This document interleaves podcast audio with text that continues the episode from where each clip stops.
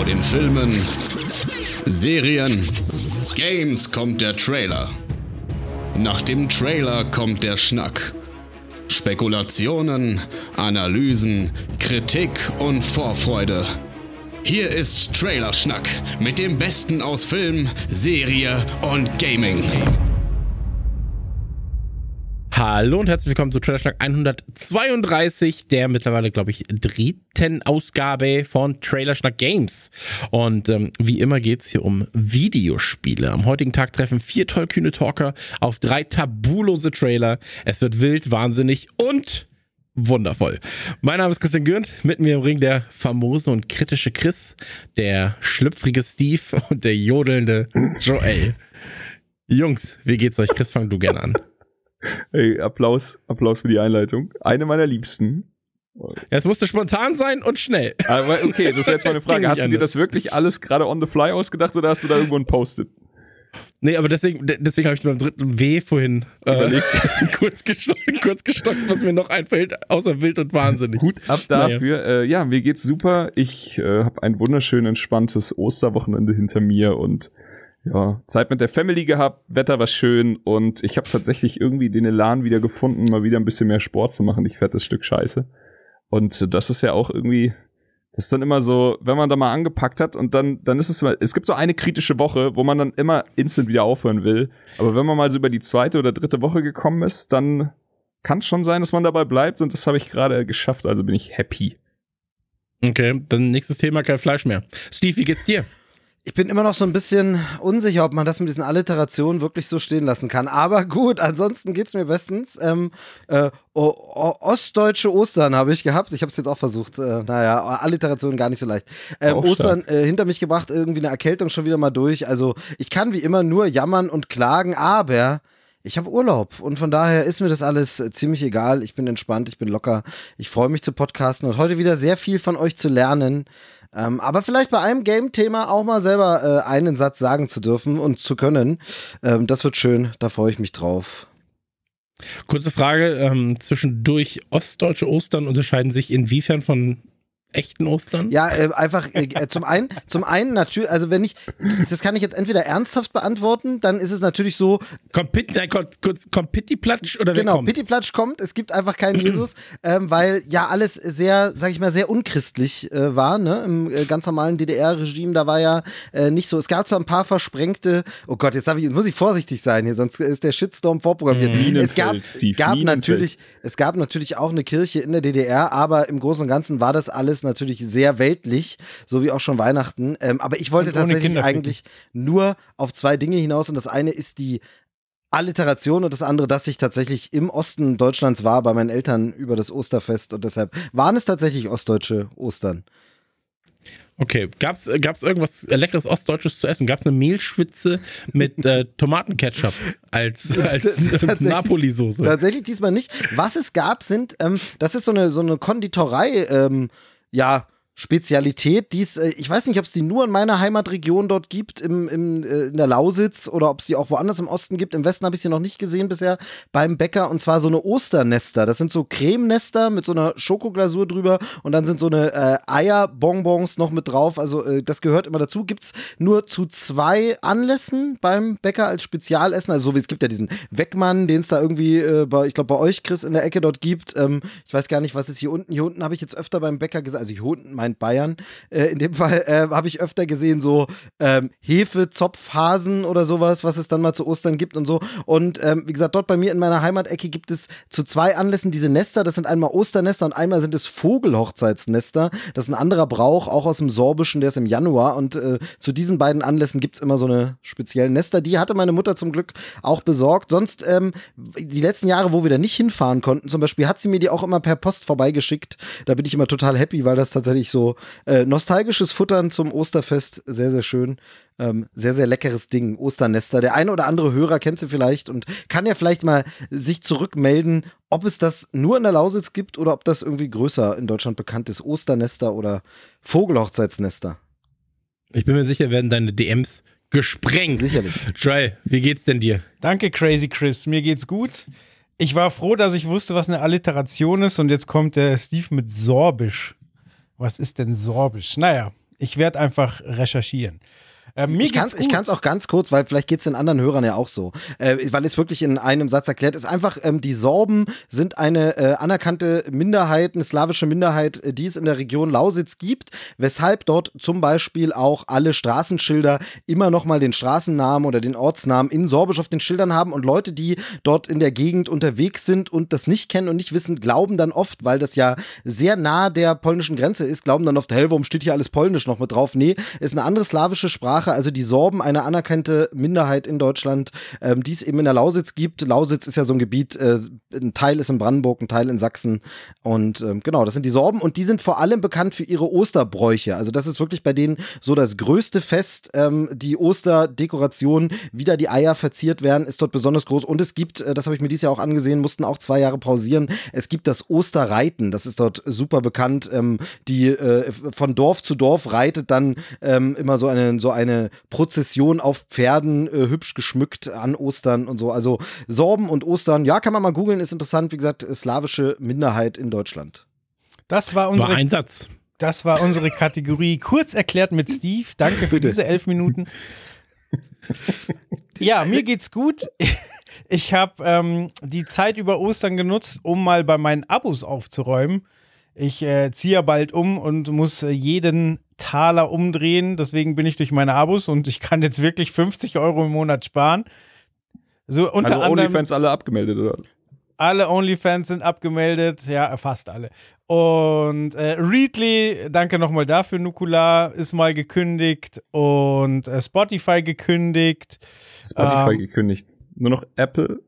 Also genau, Apple, da, Apple sind die einzigen, die daran verdienen, weil ich quasi da umgestellt habe auf einen Family-Account, was diesem Podcast sehr zugute äh, kommen wird, denn äh, ich konnte nur ein Paket buchen, quasi, wo Apple Arcade auch dabei ist. Das heißt, ich kann Mm, jetzt hier die, nice.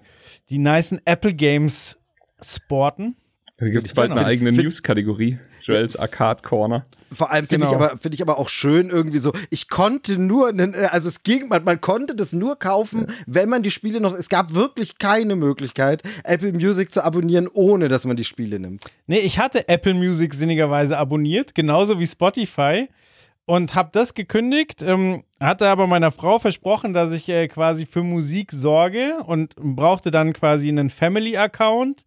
Und da war es tatsächlich am dabei. günstigsten, genau, wenn du Apple One nimmst, weil da ist dann quasi Arcade drin, äh, Musik, Apple TV Plus, was ich auch gekündigt habe, um es dann wieder mit dem Einser-Paket Mm. reinzuholen. Und ähm, genau, Also großer Osterputz. ja. Sehr, sehr, sehr, sehr, sehr, Chrissy? sehr schön. Mir geht's gut, mir geht's gut. Ähm, wir machen jetzt, ich fange jetzt quasi an mit der, was haben wir gezockt, was haben wir geguckt, was haben wir Yes. gemacht Runde. Ähm, mir geht's wieder ein bisschen äh, gesundheitlich ein bisschen besser. Also der Husten ist ein bisschen Sehr besser schön. geworden. Ich war jetzt mal anderthalb Tage in ähm, Köln, habe mich da mit Freunden getroffen, unter anderem auch mit meinem besten Freund, mit dem Olli. Ähm, und dann haben wir so äh, haben wir haben wir so ein kennt, kennt ihr das wenn wenn wenn man einen Heiratsantrag machen will beispielsweise ähm, da gibt es ja oftmals so Videos wo Leute nach Disneyland fahren und dann wollen sie sich auf einmal beide zeitgleich überraschen dann Ja. stehen sie so vor dem Tor und beide holen einen Ring Jetzt bin raus ich sehr, sehr so gespannt, wie du Olli einen Heiratsantrag gemacht hast. Ja, ja. Ich bin sehr gespannt.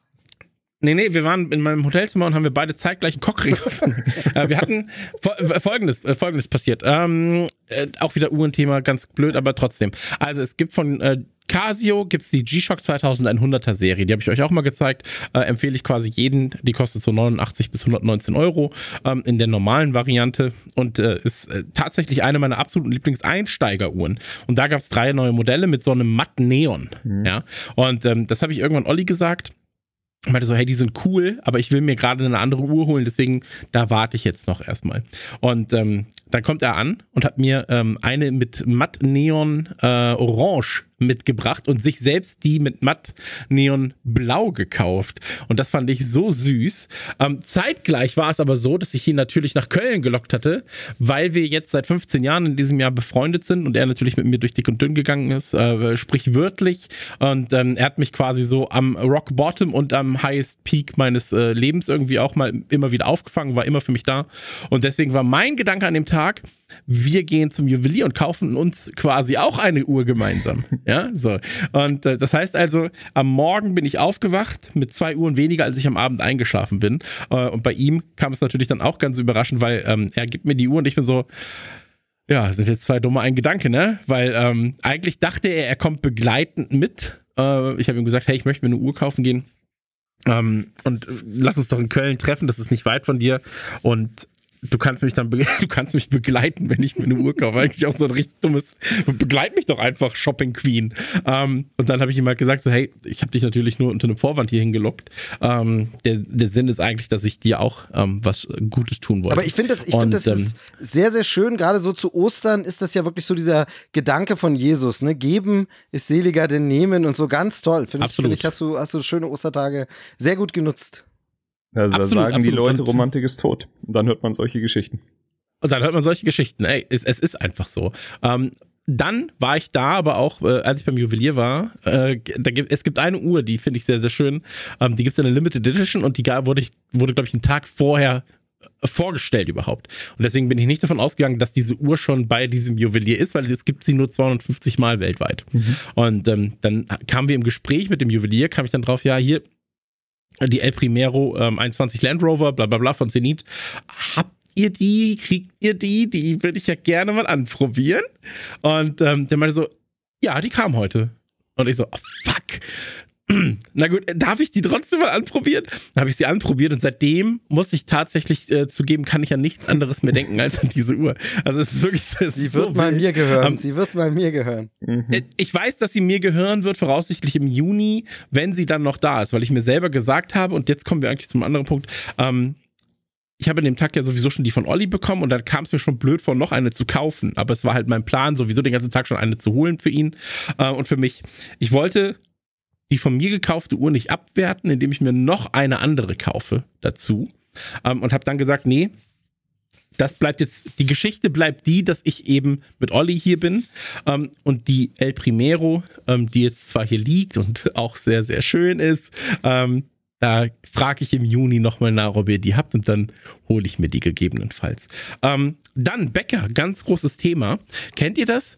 Wenn ihr irgendwo hingeht, nicht auf den Preis guckt, weil ihr vielleicht denkt, ja, das wird so 1,50 kosten. Wie immer, ja, so.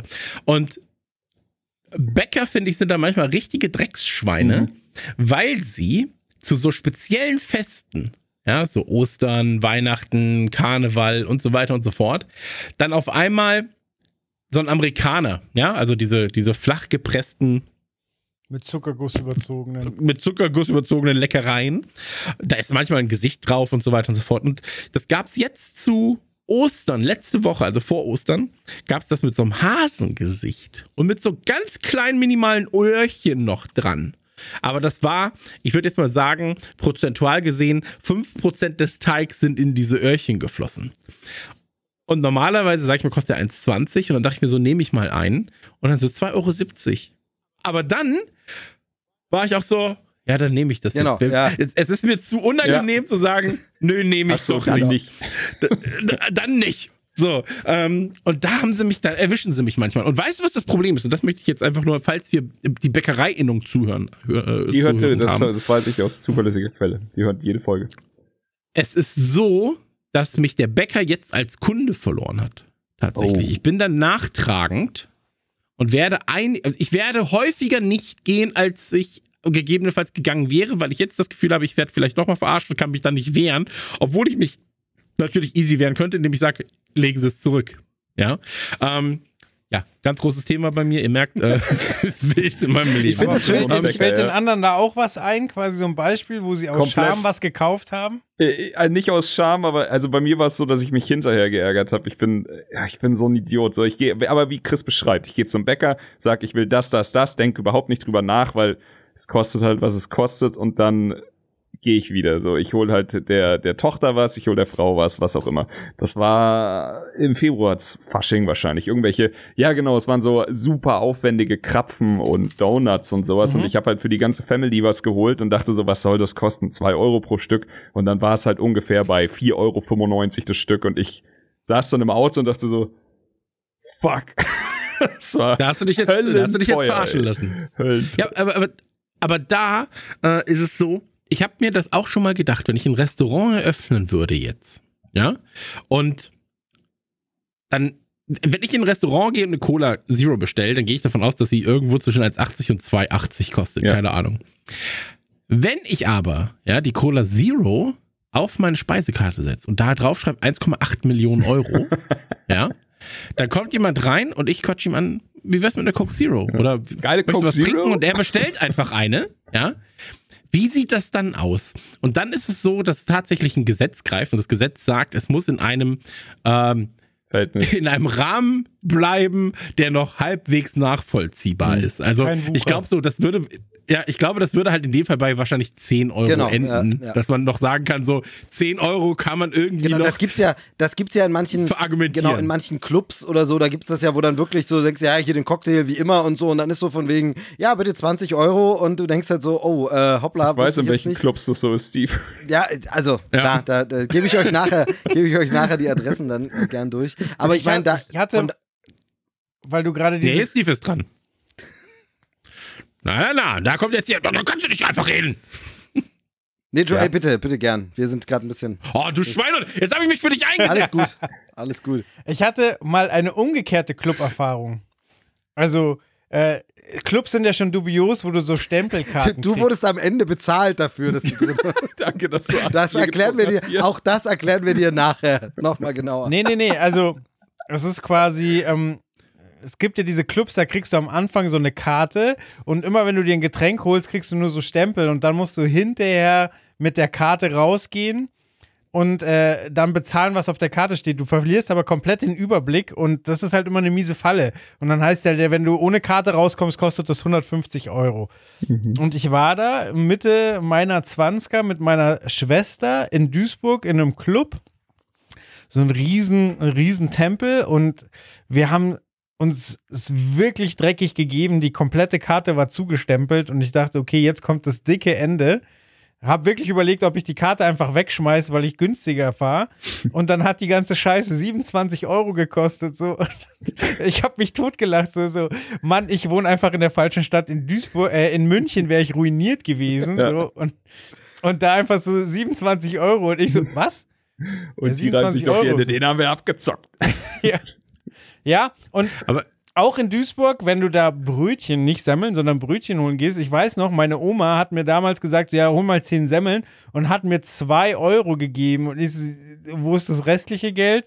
Und sie so, nee, nee, passt schon. Und tatsächlich, also auch der Semmelpreis in Duisburg ist, ich weiß nicht, wie es heute ist, aber ist ein ganz anderer als, als in München. Und jetzt noch abschließend, ich, äh, mein Erlebnis, äh, wo, wo ich mich geschämt habe und dann einfach bezahlt habe, war im Harrods in London. Da habe ich einfach ein paar Trauben gekauft, musste dafür sogar eine Nummer ziehen.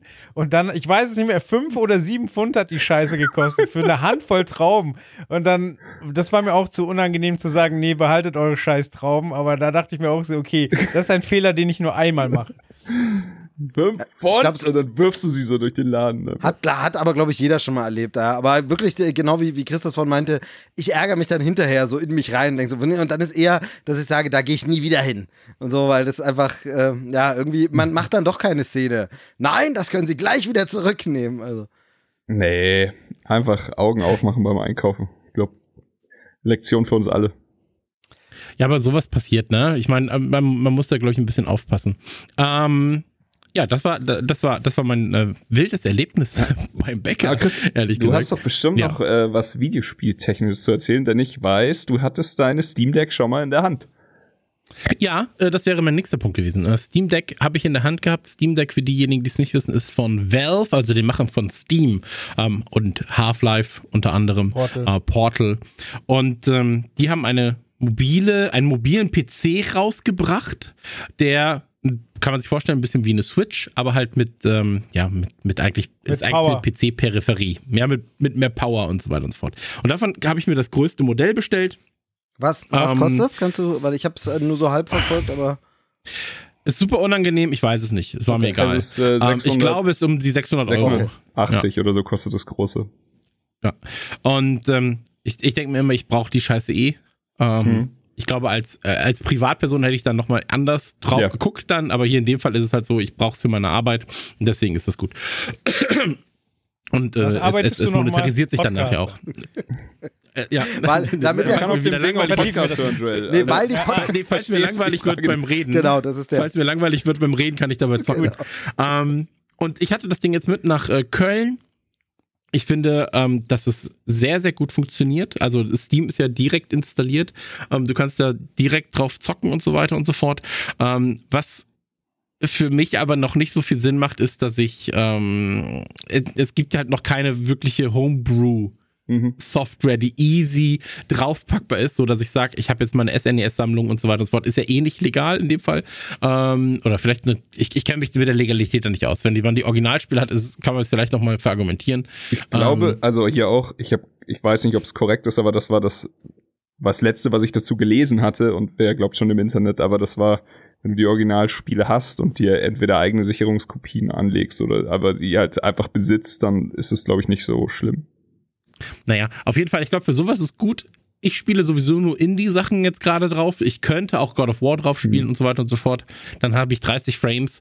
Ähm, ich glaube, das wäre nett, wenn man ähm, keinen potenten PC daheim hat. Aber hier wüsste ich halt, ich verliere immer, wenn ich was da zocke, also God of War und so weiter und so fort, verliere ich einfach Weißt du. Ein Achtel der, also ich habe nur ein Achtel der eigentlichen PC-Power, die ich halt zu Hause Ich, habe. äh, ich, ich frage ich, ähm, ich, ich ja. frag ganz dumm, weil ich ja, ihr wisst, ich nicht so Ahnung habe und ich habe keinen potenten äh, PC. Deshalb die Frage, kannst du das denn auch äh, an einen großen Bildschirm anschließen? Ja. Also äh, lässt das das Gerät zu? Du kannst es an den Fernseher anschließen, du kannst es an den Monitor anschließen, du kannst auch sämtliche PC-Peripherie darauf anschließen. Mhm. Also du kannst zum Beispiel im Gegensatz zu einer Konsole, wo es dann eventuell nur die kompatible Hardware ist, kannst du so gut wie alles an das Ding ranschließen. Tanzmatten, Flightsticks, Lenkräder oder sowas. Also es ist, glaube ich, eine Linux-Kiste von Natur aus. Du kannst auch Windows Ja. drauf schmeißen, wenn du möchtest. Aber wie Chris sagt, das ist dann also diese ganzen Sachen wie jetzt die, äh, die Emulationsgeschichten und sowas, das ist dann immer mit ein bisschen Aufwand verbunden, kennt man ja. Aber möglich ist es und ja, also ich, ich sehe es tatsächlich genau wie du, Chris. Ähm, ich habe es mir auch geholt, auch die große. Brauche ich sie? Nein, denn ich habe einen guten Rechner und wenn ich jetzt zu Hause bin, werde ich nicht auf dem Ding spielen. Wenn ich unterwegs Hm. bin, wenn ich öffentlich fahre, wenn ich im Urlaub bin, dann ist es aber mega nice, so einen kleinen Rechner dabei zu haben. Und du kannst auf dem Ding halt auch arbeiten. Du kannst an dem Ding ähm, wahrscheinlich, wir müssen mal gucken, wahrscheinlich mehrere Monitore anschließen und so. Also du kannst auf dem wirklich eine Menge Kram machen, wo die Switch als Beispiel jetzt sofort einen Riegel vorhaut und sagt, nope, ich funktioniere genau dafür, wofür ich gekauft wurde und die Steam Deck ist da schon deutlich interessanter. Du, du könntest ja in der Theorie sogar so weit gehen und sagen, du schließt äh, Peripherie an wie ein Keyboard und eine Maus und äh, Musik machen. installierst dir über eine Windows-Partition beispielsweise ähm, Word.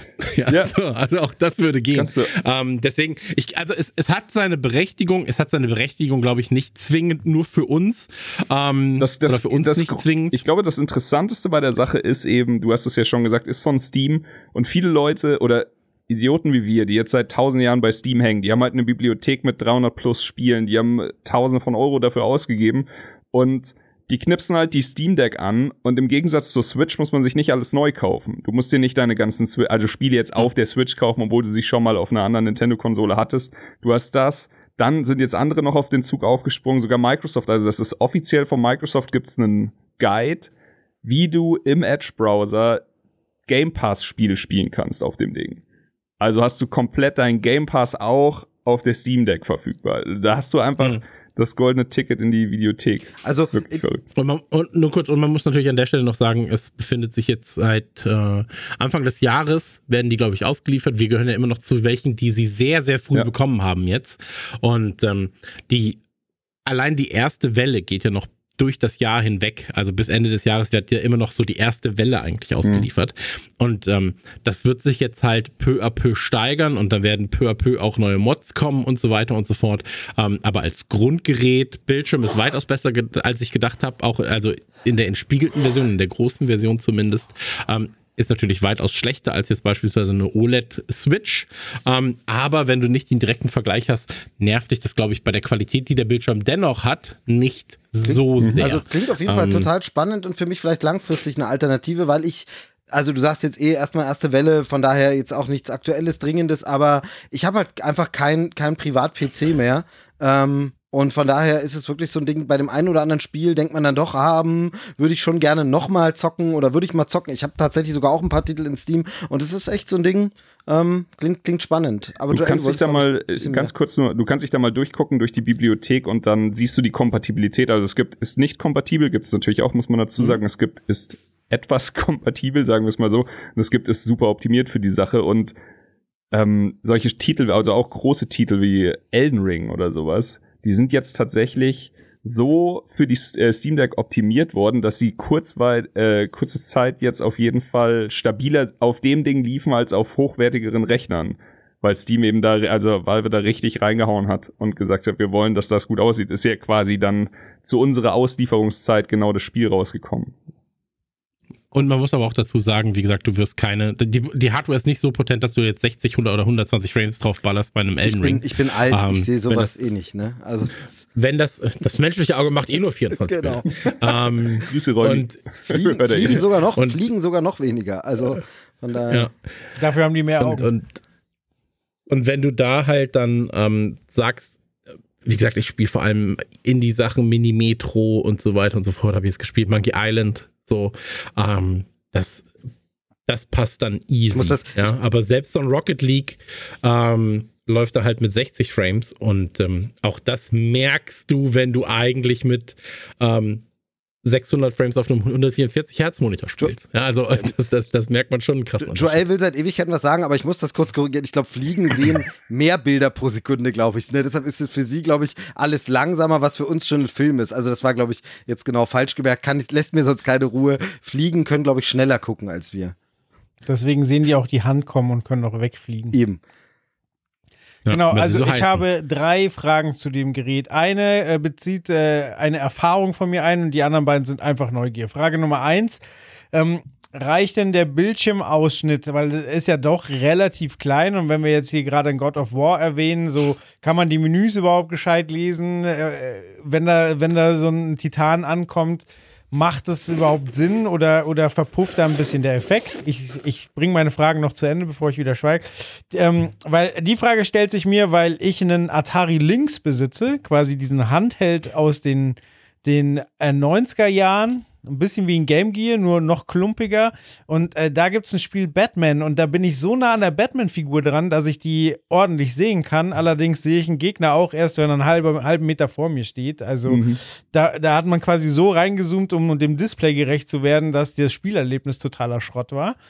Und die anderen beiden Fragen, die jetzt nichts mit alten Konsolen zu tun haben, ähm, wie lange hält der Akku und wie dick ist das Netzteil, um das Teil aufzuladen? Also, ähm, was die Menüs anging, ich hatte bei keinem Spiel jetzt Probleme. Ähm, oftmals ist es ja sogar so, dass du über die Einstellung des jeweiligen Spiels, so sind PC-Spiele ja oftmals auch aufgebaut, ähm, das HUD und die, ähm, das User-Interface nochmal quasi vergrößern kannst. Ja, also wenn du Rocket League spielst beispielsweise, kannst du dieses komplette HUD einfach mal vier rechnen in jeder Version. Äh, Wenn es dir zu klein ist, dann die, die sind halt einfach, ähm, ich sag mal so, für Leute mit schlechten Augen mittlerweile äh, sind solche Spiele natürlich auch sehr nachgiebig geworden. Und vor allem ist es so, wenn, wenn ich halt in 4K spiele, äh, gerade bei Strategiespielen, macht es natürlich auch Sinn, dass ich mir die UI dann nochmal anpassen kann. Ja. Ja. Ähm, deswegen, also da gibt's ich hatte bisher so keine Probleme und äh, wenn, dann kannst du halt oftmals auch über das Spiel selbst äh, ändern. Ähm, das andere, äh, was du gefragt hattest, war der Akku. Bei der Akkulaufzeit, ich kenne keine realen Zahlen gerade.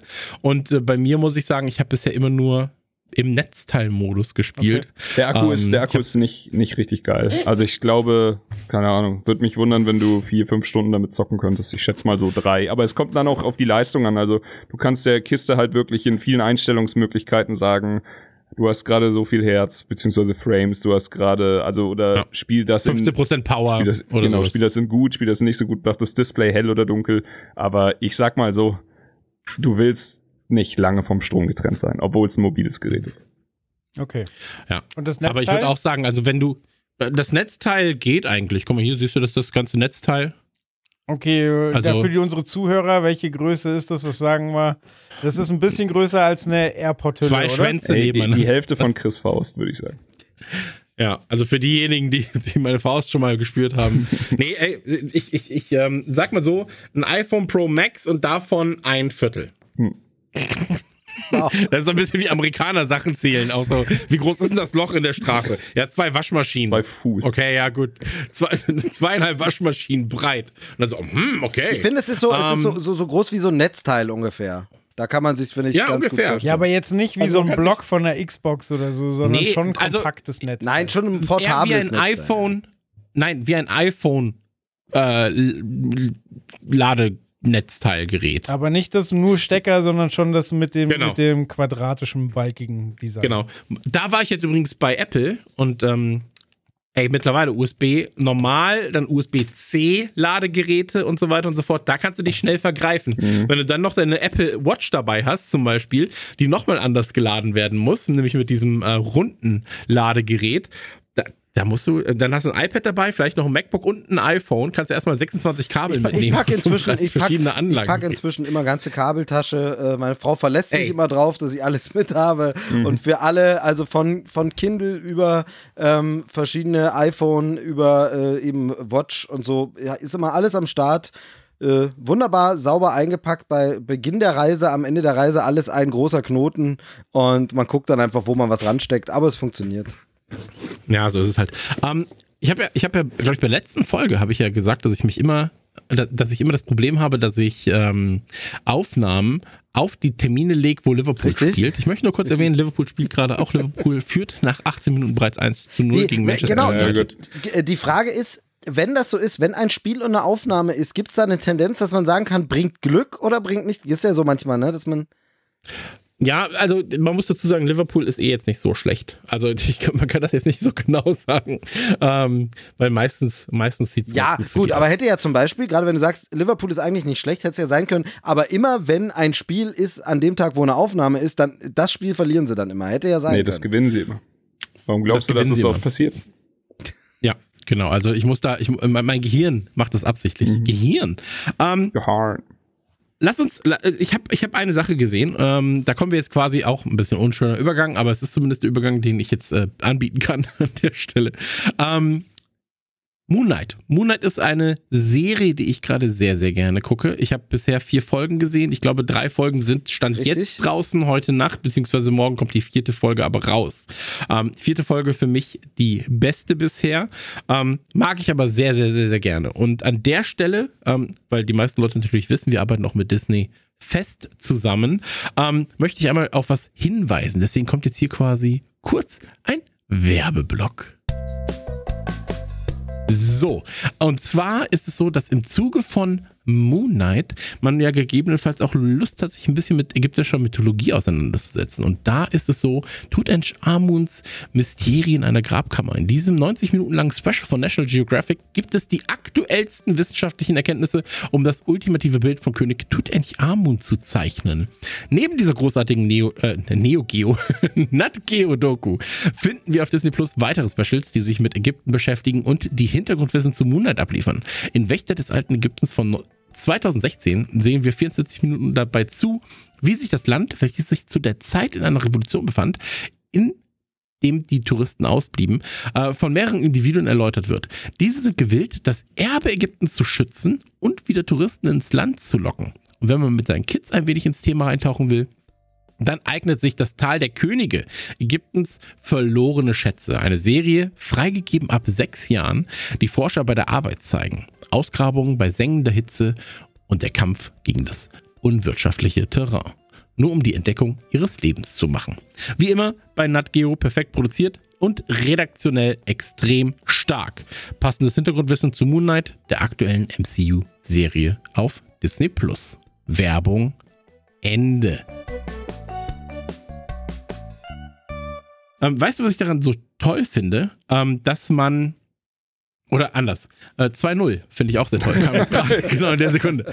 Ähm, es ist so, dass es, wenn ich Spider-Man gucke und so weiter und so fort, dann habe ich manchmal, denke ich mir so, ach, jetzt mal in den USA zu sein, das wäre ja schon ganz cool, in New York oder sowas. Mhm. Ähm, aber das ist halt was, wo man so zugeschüttet wird in der Popkultur mit Amerika hier, Freiheitsstatue da und so weiter Ja. und so fort, dass man das schon, da hat man das Gefühl, das weiß ich Ja, schon. und vor allem, Und- vor allem fühlt es sich dann nicht so dazugehörig. Also du guckst dann irgendwas USA, aber es fühlt sich dann nicht so an wie mit, mit also als wenn du in dieser Genau. Spider-Man-Welt weiterhin bist, ne? Genau. Und ähm, bei, also jeder von uns hat ja, Ägypten ist doch ein Grundschul- oder Haupt, äh, Hauptschul, äh, ein, ein weiterführende Schule-Thema. Also bei uns war es das zumindest, das alte Ägypten. Und ähm, ich fand das damals schon richtig geil, aber ich fand es vor allem geil, weil es mich stellenweise so verstört hat, wie damals Pyramiden gebaut wurden, angeblich, ja, oder wie Leute mumifiziert wurden. Dass ich einfach war so, krass, solche Techniken gab es damals schon, ja, irgendwie das Gehirn, alles, den, den ganzen Schmodder einfach durch die Nase durch rausholen, um es zu mumifizieren, finde ich geil. Ähm, dann weiß man ja auch, die Mumie war für mich einer der schlimmsten Filme, die ich je gesehen habe. ähm, und ich finde Ägypten als solches einfach super spannend. Und ich Total. glaube, dass es in Ägypten sehr viele ähm, Geheimnisse gibt und Mysterien, die wir noch gar nicht in, also noch nicht mal greifbar, ähm, wie soll ich meinst, sagen, wir sind noch nicht hinter alles, können. alles gestiegen, was sie Absolut. hat. Ja, ey, allein, allein der Bau der Pyramide, ja, wenn du sagst, so, du musst da irgendwie 70 Tonnen Steine quasi Zentimeter genau aufeinander legen, Mhm. mit was, Dude, mit was? Mit den Sklaven? Sollen die die da hochziehen? Hast du schon mal 70 Tonnen bei 30% Steigerung 50 Meter geschoben? Ich nicht. Ähm, und dann so, ja gut, aber dann machst du 2%, Cent, äh, 2% Steigerung. Ja, weißt du, wie lang dieser Weg sein müsste, dass er dann oben ankommt? So. Ähm, das ist alles sehr, sehr, sehr, sehr wild, sehr, sehr, sehr, sehr spannend. Und ich glaube, fast 3-0 übrigens jetzt gerade. Ähm, und ich glaube, dass, dass das für Kinder, und deswegen meinte ich gerade auch so, gerade für Kids, ähm, immer was ist, was so mit Mysterien verbunden ist, so mit so einem Rätselraten, was aber noch nicht ganz so, weil es ist kein True Crime, wo du sagst, ja der, ja, der Nachbar wurde abgeschlachtet und an seinem eigenen Schnuppel erhangen, sondern so, ja, das war früher und Ja. hier können wir so ein bisschen rätseln und hier hast du die, die ähm, Grabkammern und was ist da wohl für ein Geheimnis drin und Es so weiter. Und das finde ich, das finde ich geil. Faszinierend und Nee, der Joel zeigt auf. Du hörst bitte jetzt mal, du guckst bitte mal, wer aufzeigt! Steve, Joel, bitte. Das ist witzig. Ich habe vor ein paar Tagen erst ähm, auf Google Maps die Pyramiden gesucht. Und zwar hatte ich äh, Mord, äh, Mord am Nil, heißt er so? Mord im Nil? tot, Mord auf, tot am Tod auf dem Nil. Tod, Tod auf dem Nil geguckt, genau, danke. Habe ich auch Und da, geschaut. und da gibt's Einfach so Tod von Der- hat was, ist was ganz anderes. Da gibt es so eine Einstellung, äh, wo die Kamera aus dem Wasser rausgeht und dann direkt den Blick auf den Sonnenaufgang bei den Pyramiden zeigt. Und das ist offensichtlich der Nil soll das sein. Und ich saß da so, Moment. Ich glaube, das haut nicht ganz hin. Und dann bin ich zu Google Maps und habe dann wirklich gemessen. Der, der Nil ist ungefähr 10 Kilometer von den Pyramiden weg. Und wenn du dir mal anguckst, wie diese Pyramiden äh, platziert sind, die müssen alle immer von der einen Seite fotografiert werden, weil wenn du von der anderen Seite kommst, hast du da einfach Stadt. Du, also du hast wirklich einen Kreisverkehr zwischen zwei Pyramiden durchgehen. Also die haben da komplett an die Pyramiden ihre komplette Stadt hingebaut. So, und du musst quasi, wenn du fotografierst, immer von der Stadt raus in die Wüste fotografieren, weil andersrum geht's nicht. Und wie gesagt, äh, die Einstellung, wie sie da war, ist eigentlich unmöglich, weil das Wasser einfach mal, also ich habe es nicht genau ausgemessen, aber man hat ja da den Maßstab und guckt da mal so und das sind so Ey. acht bis zehn Kilometer. Ein Teil von mir findet es mega cool und ein anderer Teil findet es extrem deutsch, was du da gerade Ja, so, Warte mal, Pause. Google Maps, Maßband raus. Na, das sind nicht 10 Kilometer. Ja, aber manchmal, aber ich find das manchmal finde ich das, find ich das, ja, mir macht sowas manchmal Spaß. Genauso wie diese eine Einstellung beim A-Team-Film, wo sie die, die Kölner, nee, Quatsch, die Frankfurter ähm, Innenstadt Ja. zeigen und der Kölner Dom mit drin ist. Der war Einfach eh damit es deutscher aussieht, ja. Das, das, ähm, Aber wie hat dir die gefallen? viel besser als äh, Mord im Orient, Orient Express. Weil ich Mhm. fand die Auflösung schlüssiger, besetzt war wieder hammermäßig und Genau, wir, wir hatten uns ja mal drüber unterhalten, bei Orient Express hat dir ja auch eher die Story als die filmische Umsetzung nicht gefallen, richtig? richtig. Ja, genau. Ja, nee, ich hatte ihn äh, witzigerweise auch vor kurzem gesehen, fand ihn wie dem Vorgänger wahnsinnig unterhaltsam und ah, ich habe eine krasse Liebe für Poirot, muss ich ganz ehrlich sagen. Also ich äh, könnte mich da reinsetzen. Ich hoffe, da kommt noch viel mehr. Weißt du, wofür ich eine krasse Liebe habe? Wofür? Liverpool. Für Ja, aber für die Kardashians. Ich wollte gerade sagen, was sagt es über mich, dass ich noch keine Folge von Moon Knight gesehen habe, aber schon die erste Folge von den Kardashians? Das sagt einfach, dass du sehr, sehr unterm äh, Pantoffel, deiner Frau stehst, glaube ich, in dem Fall. Frau. Genau, das, ja. das wäre meine Wortwahl um, ähm, gewesen. Ich habe, ich habe, äh, ich kam zurück aus dem aus dem Köln Kurzurlaub. Der Sohn war bei seiner Mama, äh, die Frau war noch äh, bei ihren Eltern. Das heißt, ich hatte ein bisschen Zeit und da habe ich dann ähm, beim Essen gesagt, okay, ich guck mal kurz in die Kardashians rein, weil es ja doch einen Hype hat. Und ähm, ich muss sagen, es gibt zu Beginn eine Drohnensequenz und diese Drohnensequenz ist quasi nicht das Intro, aber vorm Intro wo so ein bisschen auch die, die Personen gezeigt werden und so weiter. Und das ist eine der best gemachten Drohnensequenzen, die ich wahrscheinlich in den letzten Jahren gesehen habe, vergleichbar noch mit der Drohnensequenz aus dem Berliner Tesla-Werk, die jetzt auf, auf ähm, Twitter und Co. ging das, ging das mal ähm, ein bisschen viral, wo eine Drohne durch die Maschinen fliegt, bei der Produktion aber. So, also das fliegt nicht einfach so an den Maschinen vorbei, nein, das fliegt durch die Maschinen durch. Und ähm, das ist richtig krass, aber bei dieser, dieser Drohnenshot oder diese Drohnenshots, weil das war ja kein One-Shot tatsächlich, auch wenn es so gefakter One-Shot quasi ist, ähm, bei den Kardashians, selbst wenn ihr nichts mit den Kardashians anfangen könnt, und ich kann auch nur, weil ich immer hoffe, dass was von Kanye West auftaucht, ähm, diese Anfangssequenz sollte man sich angeguckt haben, aus Produktionsgründen ja. alleine, weil das ist einfach, also das ist eine 10 von 10. So, das ist so gut gemacht. Ähm, war ein bisschen sehr wenig ähm, Kanye West, aber ich glaube, das wird sich noch äh, ändern.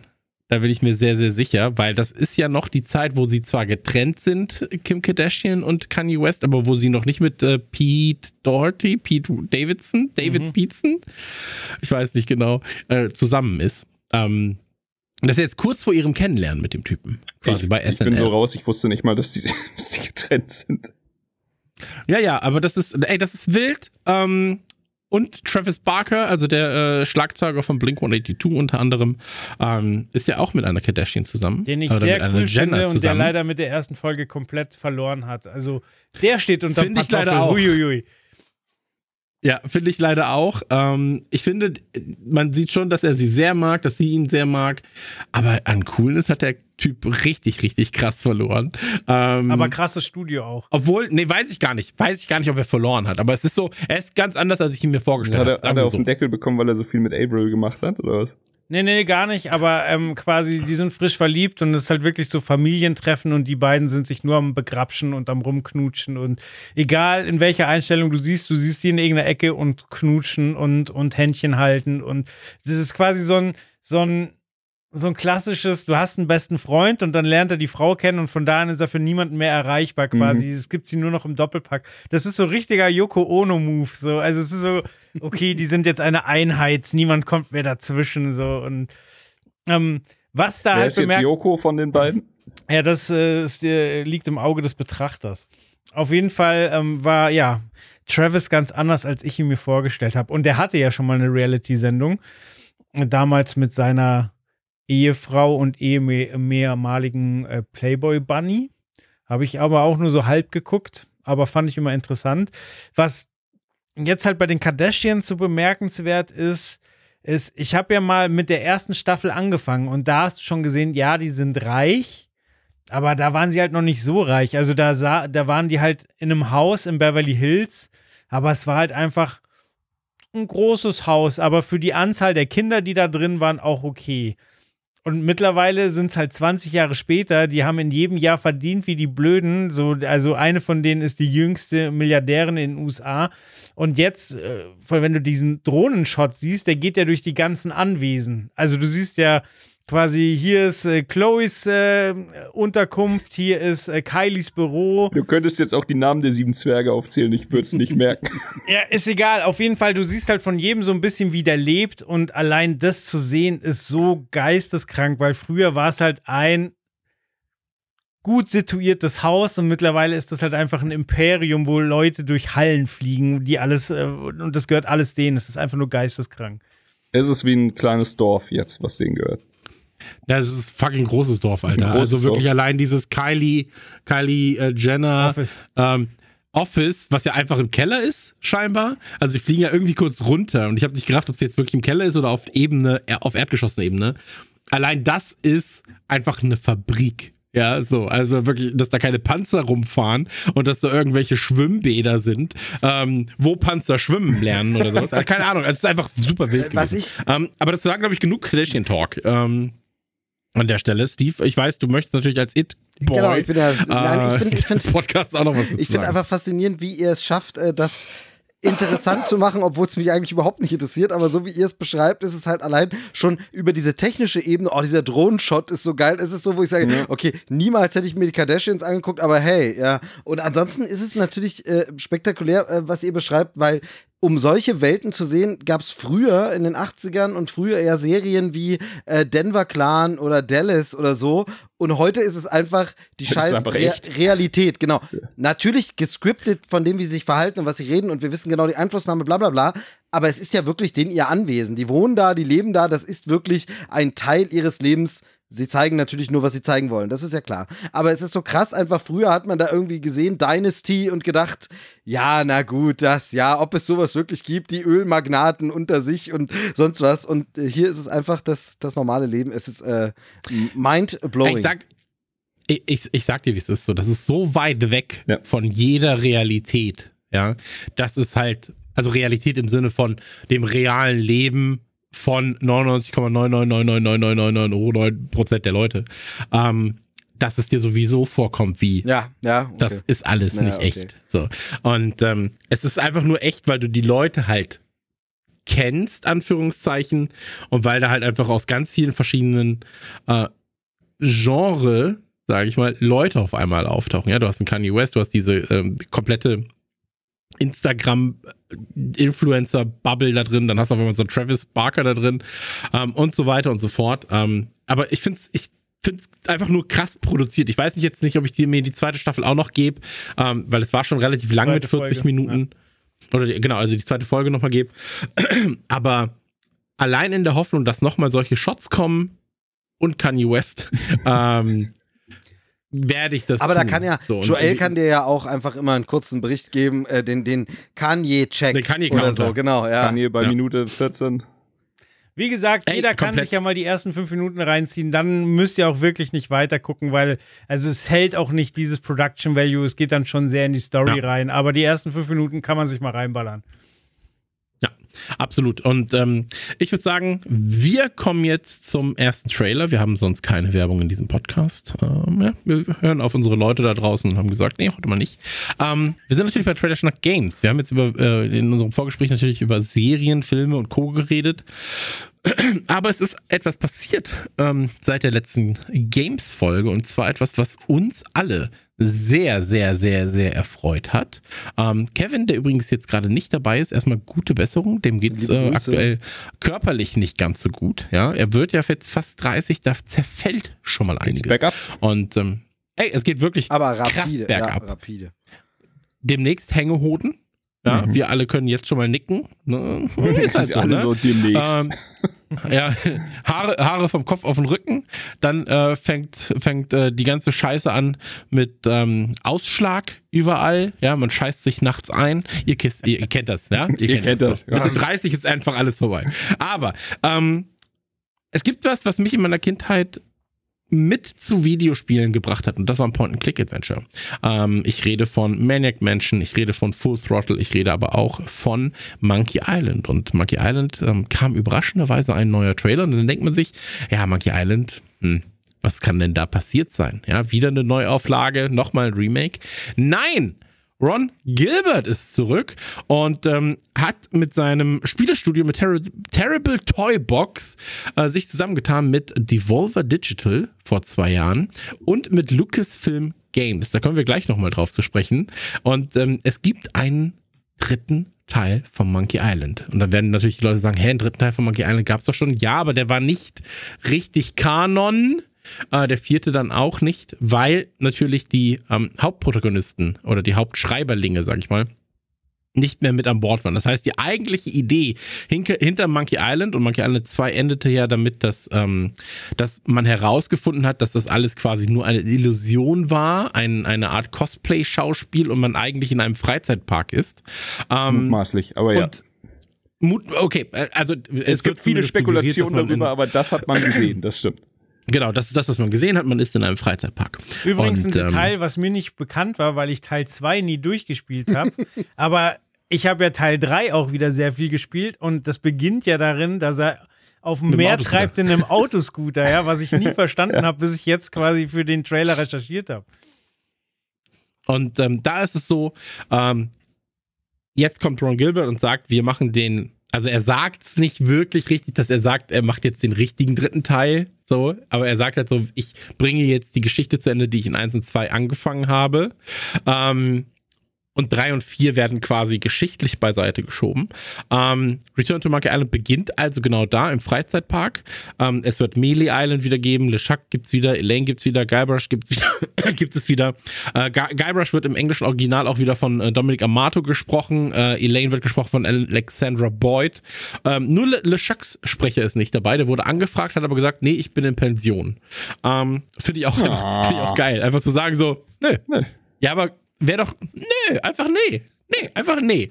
Ähm, und da stellen sich natürlich ganz, ganz viele Fragen. Es gibt einen Teaser mit Musik. Ähm, es gibt einen Teaser, in dem auch etwas auftaucht, was erst im dritten Teil von Monkey Island eigentlich auftaucht, nämlich der Totenkopf. Mhm. Und ähm, wir haben sehr, sehr viele Sachen zu besprechen. Einmal nochmal kurz als Hintergrundinformation: Ron Gilbert, ähm, unfassbar netter Kerl übrigens, durfte ich schon äh, ein paar Mal treffen, ähm, hat an Maniac Mansion damals mitgearbeitet, hat an Monkey Island 1 und 2 mitgearbeitet, hat an The Cave jetzt zuletzt mitgearbeitet und an Thimbleweed Park.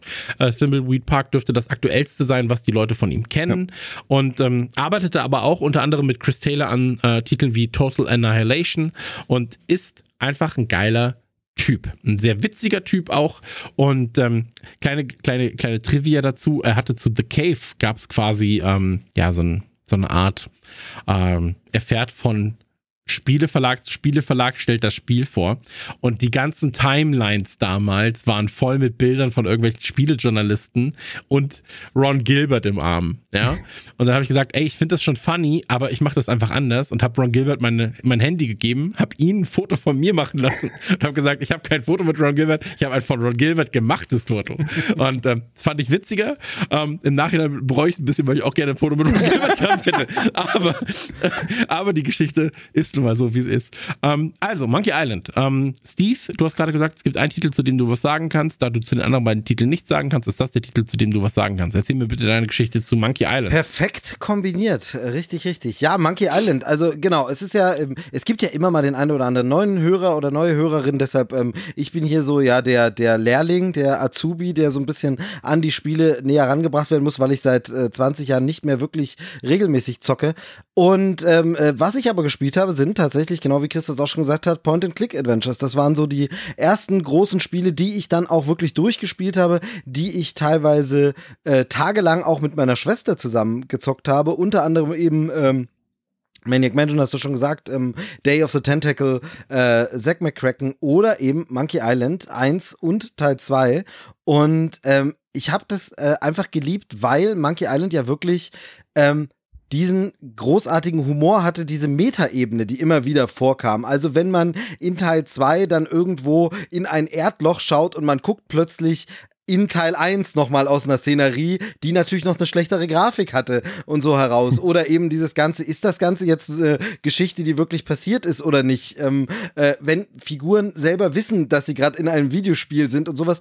Und das auch heute vielleicht alles bekannte Mechanismen und womit Kids schon aufwachsen und das schon in irgendwelchen Serien oder so kennenlernen. Aber damals war das wirklich äh, bahnbrechend und absolut neu. So von wegen, haben die sich gerade über sich lust selber lustig gemacht? Ja. Haben die gerade selber die gesagt, hat die Figur gerade gesagt, sie ist eine Figur in einem Videospiel? Was? Sowas geht? Dürfen die das überhaupt? Ähm, super gut. Ähm, und dann natürlich eben für mich, wie gesagt, das zieht sich ja bis heute bei mir beim Spielen durch, war das Charmante an dieser Art Spiel natürlich auch immer, dass du nicht sterben konntest, beziehungsweise es nicht so auf diese Action-Skills ankam. Also wenn du halt nicht so schnell im Kämpfen und Schießen und irgendwas warst, vollkommen egal, denn du kämpfst wie eine Kuh, damit kannst du dich auch trotzdem ans Ziel bringen. Ne? Also äh, das, das war einfach eine ganz eigene Art äh, von Humor, von äh, Spielprinzip, von dem ganzen Drumherum. Und ich habe äh, Monkey Island 1 und 2 tatsächlich, wie gesagt, beide mehrfach gespielt.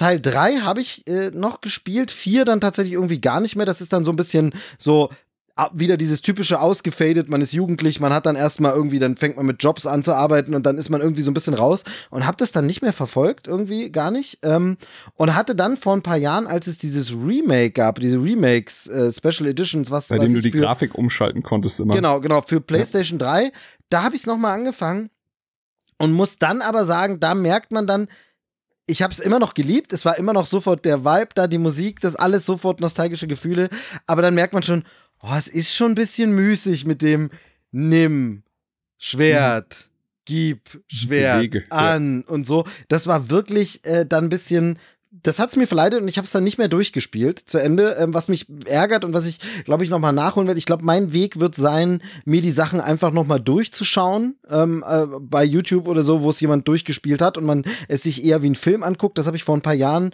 mit ein paar Spielen gemacht, unter anderem The Dick, auch ein äh, Point-and-Click-Adventure, damals riesig, riesengroß von Steven Spielberg mitproduziert und so. Ähm, das kann man sich ja sehr gut, das ist immer auch das Coole an dem Genre, wie so eine Art Trickfilm angucken, einfach. Und ähm, da, das werde ich mir, glaube ich, nochmal machen und hoffe jetzt einfach drauf, und dann ist der Monolog auch zu Ende, dass man eben also deshalb finde ich so schön, dass jetzt ein neuer Teil kommt, weil ich super gern nochmal in die Welt von Monkey Island will, nochmal diesen Humor erleben, nochmal mhm. mich erinnern an die Sachen von damals, aber mit einem zeitgemäßen Spielprinzip oder mit einer zeitgemäßen Steuerung das schon angesprochene äh, Thimbleweed Park zum Beispiel habe ich gespielt, habe ich tatsächlich durchgespielt. Und obwohl das ja auch auf diesem alten Prinzip funktioniert, war eben an der einen oder anderen Stelle es doch ein bisschen anders gemacht. Irgendwie bin ich da dran geblieben. Anders als bei dem Monkey Island nochmal spielen, wo es mich angestrengt hat und ich so dachte, oh, buh, er läuft jetzt ewig nicht bis zum Ende des Bilds und es dauert alles und so. Das war eben bei einem neuen Spiel, was heute so in diesem Stil gemacht ist. Point and Click kann ja heute immer noch funktionieren. Ähm, sehr, sehr schön. Und das ist das, was ich mir von Return to Monkey Island erhoffe. Einfach zurück in die Welt von Monkey Island, aber so, dass es heute eben auch Spaß macht. Und ähm, so, dass ich es dann vor allem, äh, das ist ja hier sehr oft Thema bei uns, auch an meine Tochter mal weitergeben kann und sagen, dann guck dir das mal an.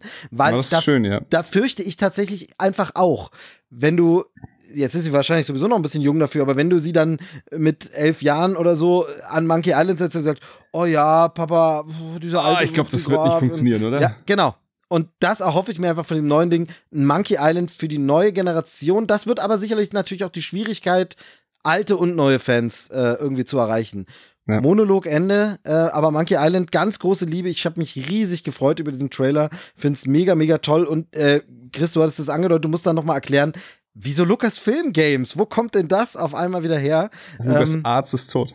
Genau, ähm, äh, genau. Und deshalb, äh, wer von euch äh, möchte gerne in den Ring springen? Das wäre wär mein Monolog. Ich freue mich riesig drauf, wirklich ganz. Äh, ich, ganz ich sag nur kurz, was ich zu, äh, also auch Monkey Island Take. Aber viel habt ihr jetzt eh schon gesagt. Also ich muss jetzt auch nicht alles wiederholen. Aber ja, die Liebe zu diesem heute fast, ich sag fast, aber äh, fast totem Genre Point and Click. Damals halt absurd stark. Also ich kann mich dran erinnern, ich nicht der erste Rechner in meinem Leben, aber der erste eigene Rechner in meinem Leben damals. Der hatte halt SimCity 2000, der hatte Point and Click und Strategiespiele. Also so, das war halt damals die Zeit und die Spiele, die ich auf dem Ding gezockt habe. Und ich habe mit äh, King's Quest angefangen und bin dann zu Monkey Island und bin dann da aber bei der ganzen Riege hängen geblieben von LucasArts damals und einfach absurde, absurde Liebe. Wie alles, was ihr gesagt habt, dieses sich selbst auf die Schippe nehmen, das Genre auf die Schippe nehmen, äh, bisschen hier mit dem Zuschauer direkt reden und auch, äh, ja, wie du schon sagst, das,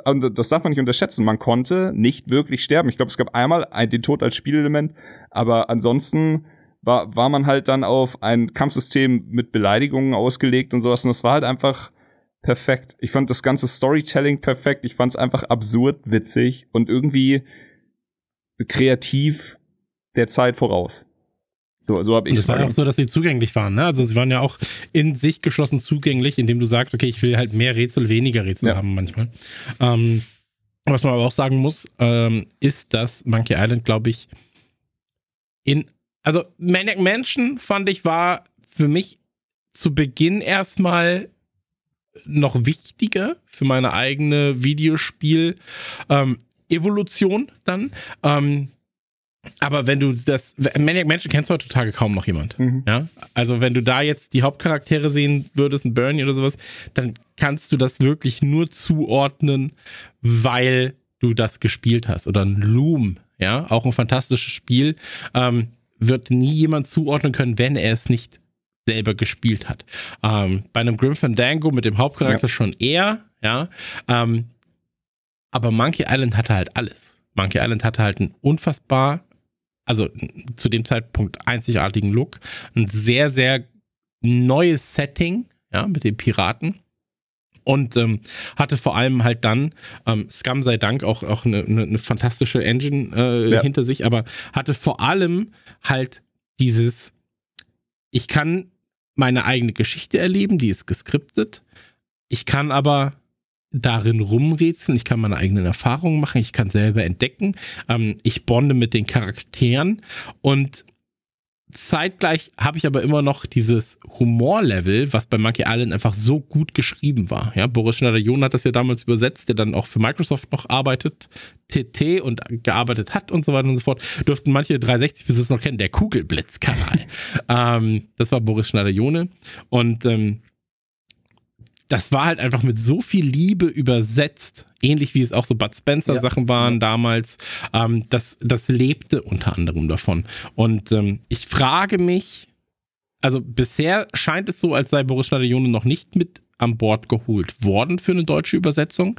Ähm, von den Stimmen weiß ich auch nicht, wer oder was schon an Bord ist offiziell. Ähm, man muss aber auch dazu sagen, dass Ron Gilbert ja kein Retro-Game machen will. Ja, also er hat das bewusst gesagt, er möchte kein Retro-Game machen, er möchte eine moderne Adaption von Monkey Island erstellen. Das heißt also ähm, mit anderer Grafik, ja, mit einem modernen Grafiklook. Mir selbst sagt die Grafik nicht so krass zu. Zumindest das, was man auf den Screenshots sieht. Ich glaube aber, dass das oftmals so ist bei solchen Games, dass sie vor allem in Bewegung dann einen Charme versprühen und nicht zwingend auf Screenshots. Ähm, und was auch sein wird, ist, dass es ähm, mit Controller spielbar sein wird und so weiter und so fort. Ähm, ich habe dennoch Bock. Ich habe Bock zu sehen, wo, wie sich das Ganze entwickelt. Ich habe Lust zu sehen, was ist die eigentliche Idee, die man dann hatte nach dem Freizeitpark, weil das war ja damals ein sehr überraschendes Ja, Ende. total. Ja, und dass das man ist, sagt su so, hey, die ist super interessant, weil ich habe ein Interview gelesen jetzt mit, mit Gilbert und da meinte er eben, er hatte schon auch gescribbelt, wie es weitergeht. Also er hatte Ideen oder sie hatten Ideen, wie, wie sie es weiterführen sollen und dann, dann sind sie halt gegangen und das ein paar von den Ideen sind halt jetzt in den anderen Spielen gelandet, in Monkey Island 3 und 4 und Mhm. so weiter und er, also auf die Frage, wird es denn jetzt exakt wie das Skript, hat er gesagt, nein, das kann ich nicht machen, denn dann würde jeder einfach nur sagen, jetzt hast du dir so ein Best-of von den anderen Teilen zusammengeklaut obwohl es ja Hm. eigentlich dann seine Ideen waren am, am Ende des Tages. Aber er hat gesagt, er wird das auf jeden Fall machen und sich ein paar an ein paar Sachen schon orientieren. Du hast den Totenschädel ja schon angesprochen, der in Monkey Island 3, glaube ich, vorkam. Mhm. Und äh, das, die einzige Kernbedingung, die er hatte, wo er nicht verhandelt hat, war, wir starten da, wo zwei aufgehört hat, in dem Vergnügungspark. Und das fand ich, äh, das, ich habe ich hab so Bock. Also ich habe wirklich, ich bin extrem gehypt. Ich weiß gar nicht, wie lang es jetzt noch dauert. ich ich freue mich tatsächlich wie ein kleines es, Kind auf die es-. Es wird noch für es dieses hieß Jahr. Ende 2008, äh, zwar, es, genau, es hieß Ende 2022 soll es auf jeden Fall schon äh, verfügbar Genau. sein. Äh, zu dem Totenkopf finde ich, finde ich ja noch bemerkenswert, der ist zwar im Trailer, aber er wird ja über Bord geworfen. Also ich finde, es ist auch so ein bisschen so wie, wir werfen jetzt mal Teil 3 und was dann kam über Bord und machen Ach so, neu. Also symbolisch meinst du? Ja, genau. Also er ist zwar da und, und er sagt ja auch diese sarkastische Bedeutung, aber Ron Gilbert hat doch gesagt, er wird nie wieder den, oder er macht den Teil Hat erst. nie gesagt. So. Genau, Ja, Ron Gilbert hat mir gesagt. genau. Und dann Also, schmeißen sie ihn weg und so habe ich das mehr verstanden. Vielleicht auch als Ansage, vergesst mal drei und vier und hier Totenkopf Buddy ist nicht mehr dabei. Also keine Ahnung, kann man so verstehen, muss man, muss man nicht so verstehen. mh. Wobei ich Teil 3 Ich glaube, wir werden- einen guten Titel fand. Der, ich fand den dritten Teil auch wahnsinnig spaßig. ja, ich, ich glaube halt, dass der dritte Teil, ähm, oder nee, ich fand den dritten Teil auch sehr gut. Ähm, der vierte hat sich stellenweise ein bisschen verrannt. War der vierte der So. mit der weirden Ähm, Steuerung? Ja, genau. Ja. Ja, unter anderem. Aber wie gesagt, ey, so eine Optik. Steuerung bei einem Point-and-Click ist mir am Ende egal. Ja, ja. So, also weil das einfach, ähm, da musst du dich einmal reinfuchsen, dann funktioniert das schon.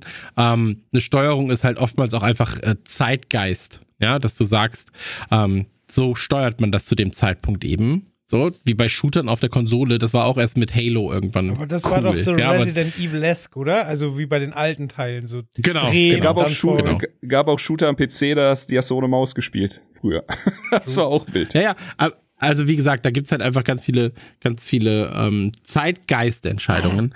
Ähm, aber was mir halt wichtig ist, ist einfach, dass sie den alten Humor beibehalten, dass es da keine, keine ähm, Scheuklappen gibt, ja, auch mal über Dinge lust, sich über Dinge lustig zu machen und Dinge anzusprechen.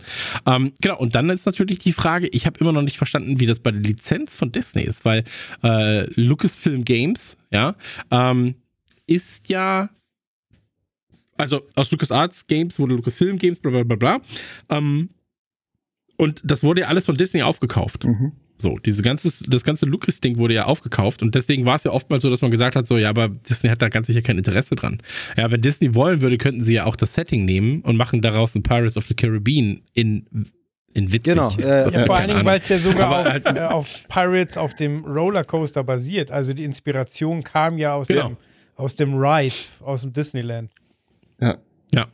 Und ähm, da, das war ja auch, hat Ron Gilbert ja gesagt, also was du gerade meintest, ähm, er, hat, er hatte ja die Grundidee zu Monkey Island oder er und Tim Schäfer hatten die Grundidee zu Monkey Island ja unter anderem eben auf diesem, äh, auf diesem Ride von Pla äh, Planet of the Caribbean, Ja, Pirates of the Caribbean äh, im, im Disneyland. Und ähm, da schließt sich ja der Kreis mit dem Freizeitpark in, Dis Ja. in, in Monkey Island 2. Ähm, aber ey, wie gesagt, ich, ich ich habe keine Ahnung, wie sie das mit der Lizenz gemacht haben. Ähm, Devolver hat ja auch die Finger drin als, als Vertrieb. Ähm, ich fand es ganz süß, als sie den Trailer released haben und einfach nur schrieben so, wisst ihr, wie schwer es war, zwei Jahre die Fresse zu halten? so, ähm, Ja. fand, ich, fand ich ganz Kann süß. ich mir vorstellen. Ähm, was man einfach sagen muss, ich fand The Cave richtig, richtig gut. Also das hat mir wirklich Spaß gemacht. Äh, Thimbleweed Park fand ich auch sehr stark. Ähm, The Cave habe ich gekauft alten- und, bin nie sonderlich weit gekommen. Was schade ist, ich fand's funny, aber irgendwie, ich pack's alle paar Jahre wieder aus und komm nicht weit. okay, ja, vielleicht fehlt dir da einfach dann. War The Cave, sorry, war das dieses, das eines der Im ersten. Kickstarter-Spiele? War nee, das- das, war Sega damals. Okay. Also, Ich- ich ich, hatte glaube, nur- oder Sega müsste es gewesen sein, The Cave. Ich bin mir nicht hundertprozentig sicher, aber ich glaube, es war Sega, ähm, die das dann damals rausgebracht haben. Und dann wurde es ja dann noch auf äh, iPhone und Co. Mhm. rausgebracht, aber es war erst Konsole und, und PC. Und ich glaube, es war über Sega vertrieben, würde jetzt aber nicht meine Hand dafür ins Feuer legen. Ja, ich hab's Und, bei ähm, Steam für den Mac Thimbleweed Park gekauft. war halt ein ganz groß. Ja, das, äh, Thimbleweed Park war halt ein ganz großes Kickstarter-Game.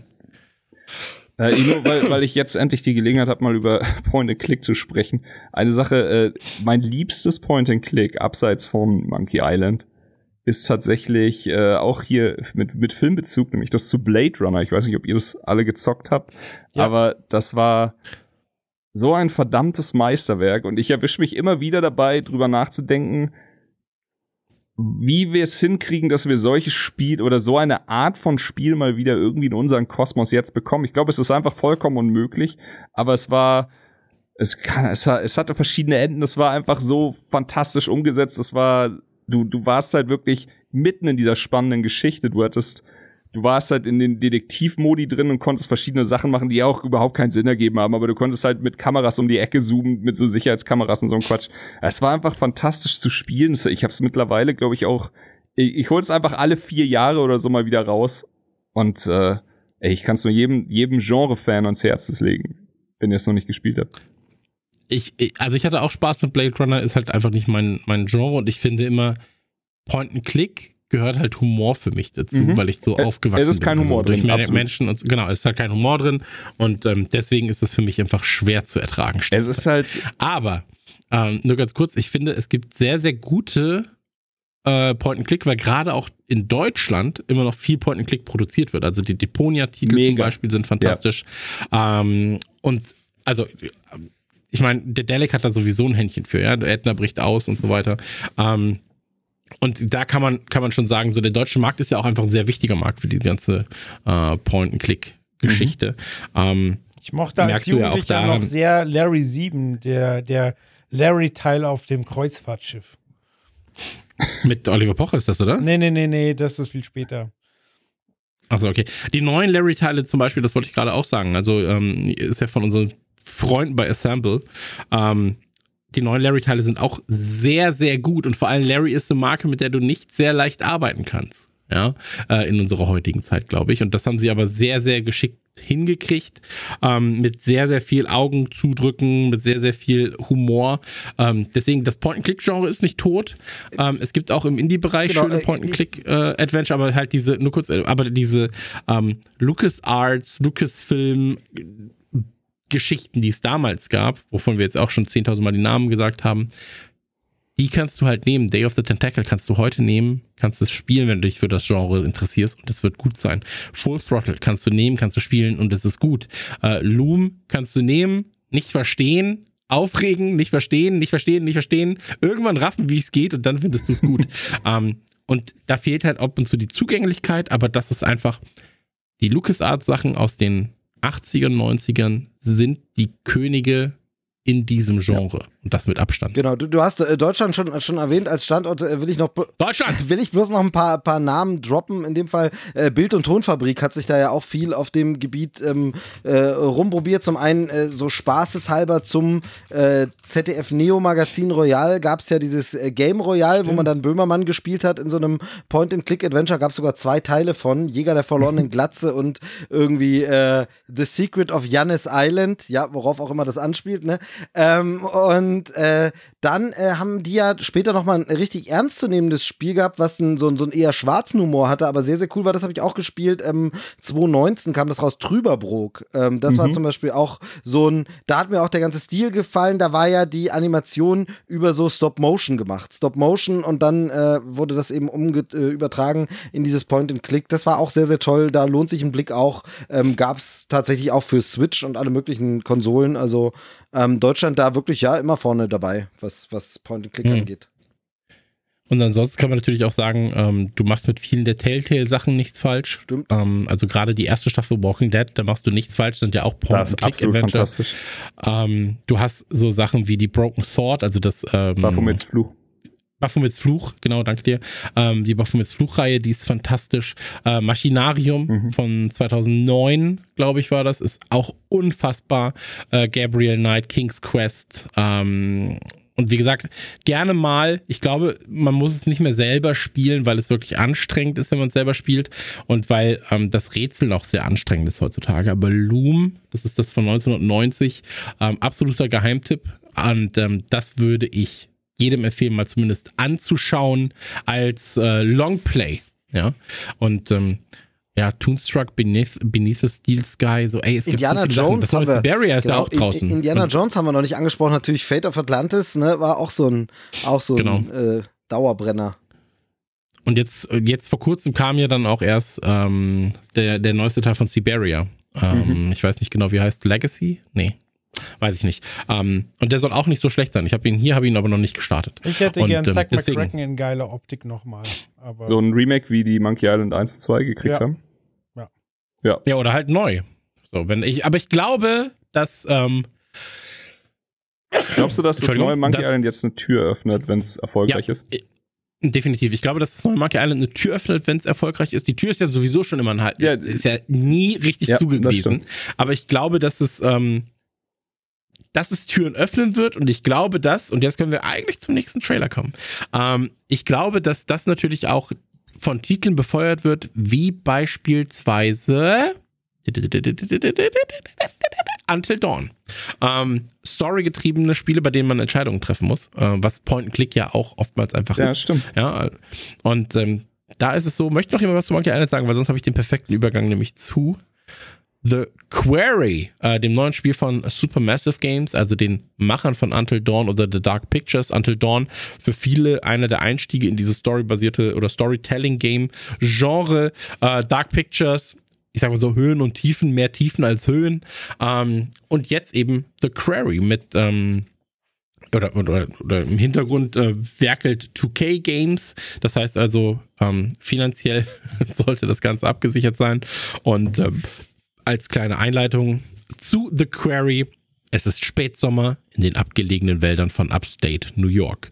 Und die, Teen und die Teen-BetreuerInnen von Hackett's Quarry haben das Camp noch eine Nacht für sich. Keine Kinder, keine Erwachsenen, keine Regeln. In dieser spannenden filmischen Erzählung bestimmst du über das Schicksal der neuen Camp-BetreuerInnen, während ihre Partypläne sich in eine unvorhersehbare Nacht des Horrors verwandeln. An jeder Weggabel geht es um Leben und Tod und jede deiner Entscheidungen bestimmt, wie sich die Geschichte entwickelt. Das ist die kurze Geschichte oder die kurze Zusammenfassung von Supermassives The Quarry. Ähm, ich muss sagen, ich habe bisher keines der Supermassive Games wirklich gemocht. Ähm, ich verstehe aber, und das ist jetzt wieder rein subjektiv, ähm, ich verstehe aber, warum man komplett darin aufgeht, weil sie dich eben komplett an die Hand nehmen, dir sagen, das ist jetzt das nächste, was passieren wird, welche Entscheidung triffst du, ist das gut oder schlecht, dein Charakter kann jederzeit sterben, etc. pp. Ähm, ich bin kein Horrorfreund mehr bei solchen Sachen so, weil das oftmals halt mit Jumpscares arbeitet, die ich einfach, ich finde Jumpscares einfach immer langweilig, so, ja, ich erschrecke mich, aber es ist halt so, ich würde mich auch erschrecken, wenn mein Sohn hinter der Tür steht und Buh macht. Ja, wenn ich nicht damit rechne, wenn es drei Uhr nachts ist oder ich erwarte das nicht, natürlich erschrecke ich mich. Ja, aber Horror findet halt für mich auf anderer Ebene statt. Und ähm, deswegen, wir warten jetzt, äh, oder ich warte da erstmal ab, aber erzählt gerne mal zum Trailer, was ihr denkt. Ich habe äh, tatsächlich Until Dawn gezockt und fand's auch echt gut. Also hier ein Vorteil, den wir noch nicht angesprochen haben bei Point and Click, ist nämlich genau dasselbe wie hier bei Until Dawn. Es ist ein fantastisches Spiel, ums gemeinsam zu genießen. Also wenn, wenn ich den Controller in der Hand habe, meine Frau liegt mit mir auf der Couch oder sowas und wir, wir ziehen uns das dann gemeinsam rein, man rätselt gemeinsam rum. Bei, äh, bei den Supermassive Games muss man ein bisschen schneller sein, muss man fairerweise sagen. Bei Monkey Island hättest du die Zeit, die du dir eben nehmen willst dafür. Hier wenn du, äh, wenn du irgendwas nicht richtig ausführst oder zu langsam ausführst, so kann es echt sein, dass schon mal einer von deinen Protagonisten abnippelt oder sowas. halt, also hier musst du die Konsequenzen tragen, aber es ist eine wahnsinnig coole Erfahrung, das gemeinsam zu machen und ich finde, es ist so eine schöne, also vom Konzept her die perfekte Symbiose aus diesem Teen Horror Movie und Videospielen. Und deswegen, mhm. ich habe die Dark Pictures Sachen nicht so richtig angeguckt. Die sind dann mit der Geburt der Tochter eben zu sehr überschnitten und dann, da sind ein paar Spiele an der Seite runtergefallen. Until Dawn ha habe ich aber echt in gute Erinnerung. Und jetzt, als ich den Trailer gesehen habe, ich habe schon richtig Bock. Also ähm, packt mich jetzt tatsächlich von der äh, Erzählgeschichte hier mit dem Camp. Ich meine, das ist die 0815 Geschichte, die wir schon eine Million Mal gesehen haben. Aber sie funktioniert für mich. David Arquette gesehen, fand ich geil. Ariel Winter, also Alex Dumphy, spielt eine von den Mädels, die, äh, die liebevolle Zeichnerin, die verträumte. Äh, keine Ahnung, ja, es ist halt das Konzept neuen Campbewohner und wir müssen diese, diese Nacht, von der Chris vorhin gesprochen hat, eben überstehen und wir, dann schaust du halt, wie viele Leute du durchbringst. Ich spiele das Spiel, beispielsweise Steve spielt's auch an einem Wochenende, dann quatschen wir rüber, ja, bei mir haben drei überlebt, bei ihm haben alle überlebt oder sowas. Wie hast du das gemacht? Wie hast du das gemacht? Bietet eine Menge Gesprächsstoff, solche Spiele und äh, funktioniert auf jeden Fall sehr. Ich denke bei uns sowie dann aber auch auf dem Pausenhof bei der jüngeren Generation. Ich glaube, das Setting ähm, ist ja das, also ist ja wirklich das genau. klassischste genau. aller Splatter-Horror-Settings, ja, wenn du an Freitag der 13. denkst und so weiter und so fort. Ähm, ich glaube, dass das vor allem dann funktioniert, wenn du mit einer gewissen ähm, Portion Hommage an ja. das Thema rangehst, weil sonst ist es natürlich extrem ausgelutscht. Ähm, ich denke da beispielsweise an Cabin in the Woods, ja, also für mich einer der besten, ich sag mal, Horrorfilme. Es war ja natürlich kein Horror, ja, im klassischen Sinne, aber der letzten zehn Jahre, ja. Ist zehn Jahre, ist, ich sag mal 15, ist vielleicht schon ein bisschen sicher, länger her, aber genau. er war auf jeden Fall ein sehr schöner wurde. Ähm, der aber auch immer nur mit Klischees ja. gespielt hat am Anfang, wo du gar nicht wusstest, in welche Richtung entwickelt sich das Ganze. Und ähm, ey, ich habe was das angeht, und das ist ja oftmals auch was, was was bei, bei äh, Spielen bei mir der Fall ist. Ich habe super viel Lust auf die Geschichte, ich habe aber wenig Lust auf das Genre. Mhm. Elden Ring, Open World. GTA, scheiß Gunplay. So, und keine Lust mit dem Auto dumm rumzufahren, lieb aber die Charaktere und will eigentlich deren Geschichte mhm. wissen. Weil ich glaube, dass halt bei äh, Rockstar ganz, ganz tolle Autoren sitzen. Ja. Und so ähnlich kann es hier auch passieren. Ja, dass ich sage, ich habe eigentlich keine Lust auf das Genre, ich würde es eigentlich gerne anders entdecken. Die Geschichte, wenn man mir aber sagt, sie arbeitet halt als Hommage, ja, so, oder sie arbeitet mit gewisser, mit einem gewissen Augenzwinkern, dann wird es das sein, wo ich auch Bock drauf habe. So, ähm, Steve, du zeigst auf. Ich würde dich jetzt bitten, was zu genau, sagen. Genau, es, es, ist tatsächlich so, ähm, da habe ich mir selbst ein bisschen Unrecht getan, sondern das ist das zweite Spiel, zu dem ich sogar was sagen kann, denn ich äh, spiele tatsächlich gerade von äh, Supermassive Games momentan noch mittendrin äh, Man of Medan. Also mhm. nicht gerade eben, während wir podcasten, sondern derzeit habe ich es gestartet äh, mit meinem äh, lieben Kumpel Dom. Grüße an der Stelle. Ähm, haben wir was gesucht und das ist das, was Chris angesprochen hat. Wir haben einfach was gesucht. Was können wir denn super locker, easy einfach mal zusammenzocken und es ist jetzt nicht Rocket League oder sowas, sondern was können wir dann da machen? Ey, so ein Film durchspielen, den man gemeinsam so locker, auch das hast du schon gesagt, Chris, ganz so locker ist es nicht. Teilweise muss man ganz schön schnell ja. reagieren und gesagt, auch, verdammt, ich war noch gar nicht drauf eingestellt. Ich hatte gerade die Bierflasche in der Hand, verdammt, jetzt habe ich nicht geklickt. Ähm, passiert, stirbt schon mal jemand, aber was soll's. Ähm, äh, ja, jedenfalls, äh, für mich ist das wirklich so ein Ding, das ähm, klingt jetzt blöd, aber das muss gar nicht das die allerbeste Story sein oder das allerbeste Gameplay, sondern das funktioniert für mich voll über dieses Multiplayer-Erlebnis. Also mhm. gerade jetzt auch in der in der ähm, sag ich mal noch Corona-Zeit, wo man ein bisschen aufpasst, aber man muss sich nicht unbedingt treffen. Wie können wir den Abend trotzdem zusammen verbringen? Ist es ja ein bisschen wie ein gemeinsamer Filmabend, wie eine Watchparty. Wir gucken zusammen so einen Teenie-Horrorfilm. Und da ist es ja genauso, diese Teenie-Horrorfilme, wenn du dir die alleine aus der Videothek ausgeliehen hast und geguckt hast, war es so wie, ja, der war gar nicht mal so gut. Wenn du den aber einfach mit deiner Clique damals zusammen ausgeliehen habt, ihr wart drei, vier, ja. fünf Leute, dazu ein paar Bierchen oder irgendwas und dann hat man den Film geguckt, teilweise sich drüber lustig gemacht, was da passiert, teilweise drüber gequatscht, gesagt, oh, guck dir das Klischee an, dann hattest du den Spaß deines Lebens an diesem Abend und hier ist das genauso. Deshalb braucht es für mich, also du hast natürlich recht, es wäre schön, wenn es so eine Metaebene und so einen Bruch gäbe. Das braucht für mich ein Film heutzutage, sonst kann ich mir diese Genres nicht mehr angucken. Also im Cabin in the Woods hat das komplett richtig gemacht, hat das Genre für mich auch beendet, sage ich mal. Was willst, was soll da noch kommen? So. Aber bei, bei dem Spiel, wenn ich das auf Multiplayer-Ebene ziehe und sage, wir spielen das zusammen, also gerade Man of Medan ist wirklich das nimmt sich einfach so unfassbar ernst, wo ich sage, Leute, das gab es schon tausendmal Geisterschiff in der Art und das haben wir alles schon mal gesehen. Das ist überhaupt nicht neu, was ihr da macht. Ihr könntet hier auch ein bisschen lockerer, aber was soll's. Wir haben trotzdem Spaß, ähm, es ist trotzdem lustig, vor allem dann ja eben cool ähm, für die Leute, die es jetzt nicht wissen, dass man ja unterschiedliche Sachen auch gleichzeitig erlebt. Also jeder sieht ja gerade eine andere Szene und sagt, ist das gerade bei dir da auch durchs Bild gerannt? Und der mhm. andere sagt, nee, bei mir sitzt, ich denke mir jetzt mal was aus, um nicht zu spoilern, bei mir sitzt gerade ein süßes äh, Häschen äh, vor mir und du selber sagst, mhm. äh, nein, bei mir ist es kein süßes Häschen, geh da mal lieber weg und so. Und das ist halt eine super coole Erfahrung, da muss die Story dann gar nicht für mich unbedingt das Rad neu erfinden, weil das Gameplay für mich was Neues ist. Ähm, was ich immer ein bisschen komisch finde, ist das äh, Uncanny Valley natürlich mit den animierten Schauspielern. Ähm, da, äh, das finde ich, aber das ist, glaube ich, technisch dann eben nicht ganz so gut möglich. Aber es gab früher ja gerne so Spiele, die Schauspieler richtig gefilmt haben und da dann dieses Gefühl der Interaktivität erzeugt haben. Also was ich zum Beispiel gezockt habe als Fan war damals äh, das Akte X Computerspiel, was irgendwie über zehn Discs ging und so. Und da hattest du halt wirklich David Duchovny und Gillian Anderson die waren halt abgefilmt und du konntest trotzdem interaktive Dialoge mit ihnen führen oder klicken, geh jetzt dort rüber und so. Ähm, und da war es natürlich schön, sie richtig in echt zu sehen. Hier finde ich es schon ähm, also David Arquette haben wir schon angesprochen, es ist ein Lance Henriksen dabei, es sind ja noch ein paar bekannte Leute, Ethan Suplee und so. Und es ist immer dieses Uncanny Valley so ein bisschen, wo ich sage, mm, ja, es sieht halt nicht so ganz echt aus. Ähm, das finde ich ein bisschen schade, aber da ist technisch, glaube ich, einfach mehr nicht drin, um das dann rechenleistungsmäßig zu bewerkstelligen. Aber ich finde es cool, ich, für mich wirklich funktioniert es über diese Multiplayer-Schiene und da finde ich The Query wahnsinnig interessant, weil mir gerade Man of Medan wahnsinnig Spaß macht. Mhm. Muss ich jetzt was sagen? Nee, Joel muss mal was alle, sagen. Alle ich muss was sagen. Christian, sag was. Ich war so, Moment, muss ich jetzt was sagen? Ähm, ich kann das verstehen mit dem Multiplayer-Aspekt. Ähm, der fällt halt bei mir in dem Fall weg. Aber ähm, Joel, erzähl doch mal bitte. Ja, also Ihr habt natürlich jetzt sehr, sehr viel gesagt. Ich freue mich sehr, dass Ethan Suplee dabei ist, weil äh, den sieht man viel zu selten. Vielleicht übersieht man ihn auch, weil er sich so krass verändert hat. Wobei er da im Spiel jetzt eigentlich wieder recht bullig aussieht.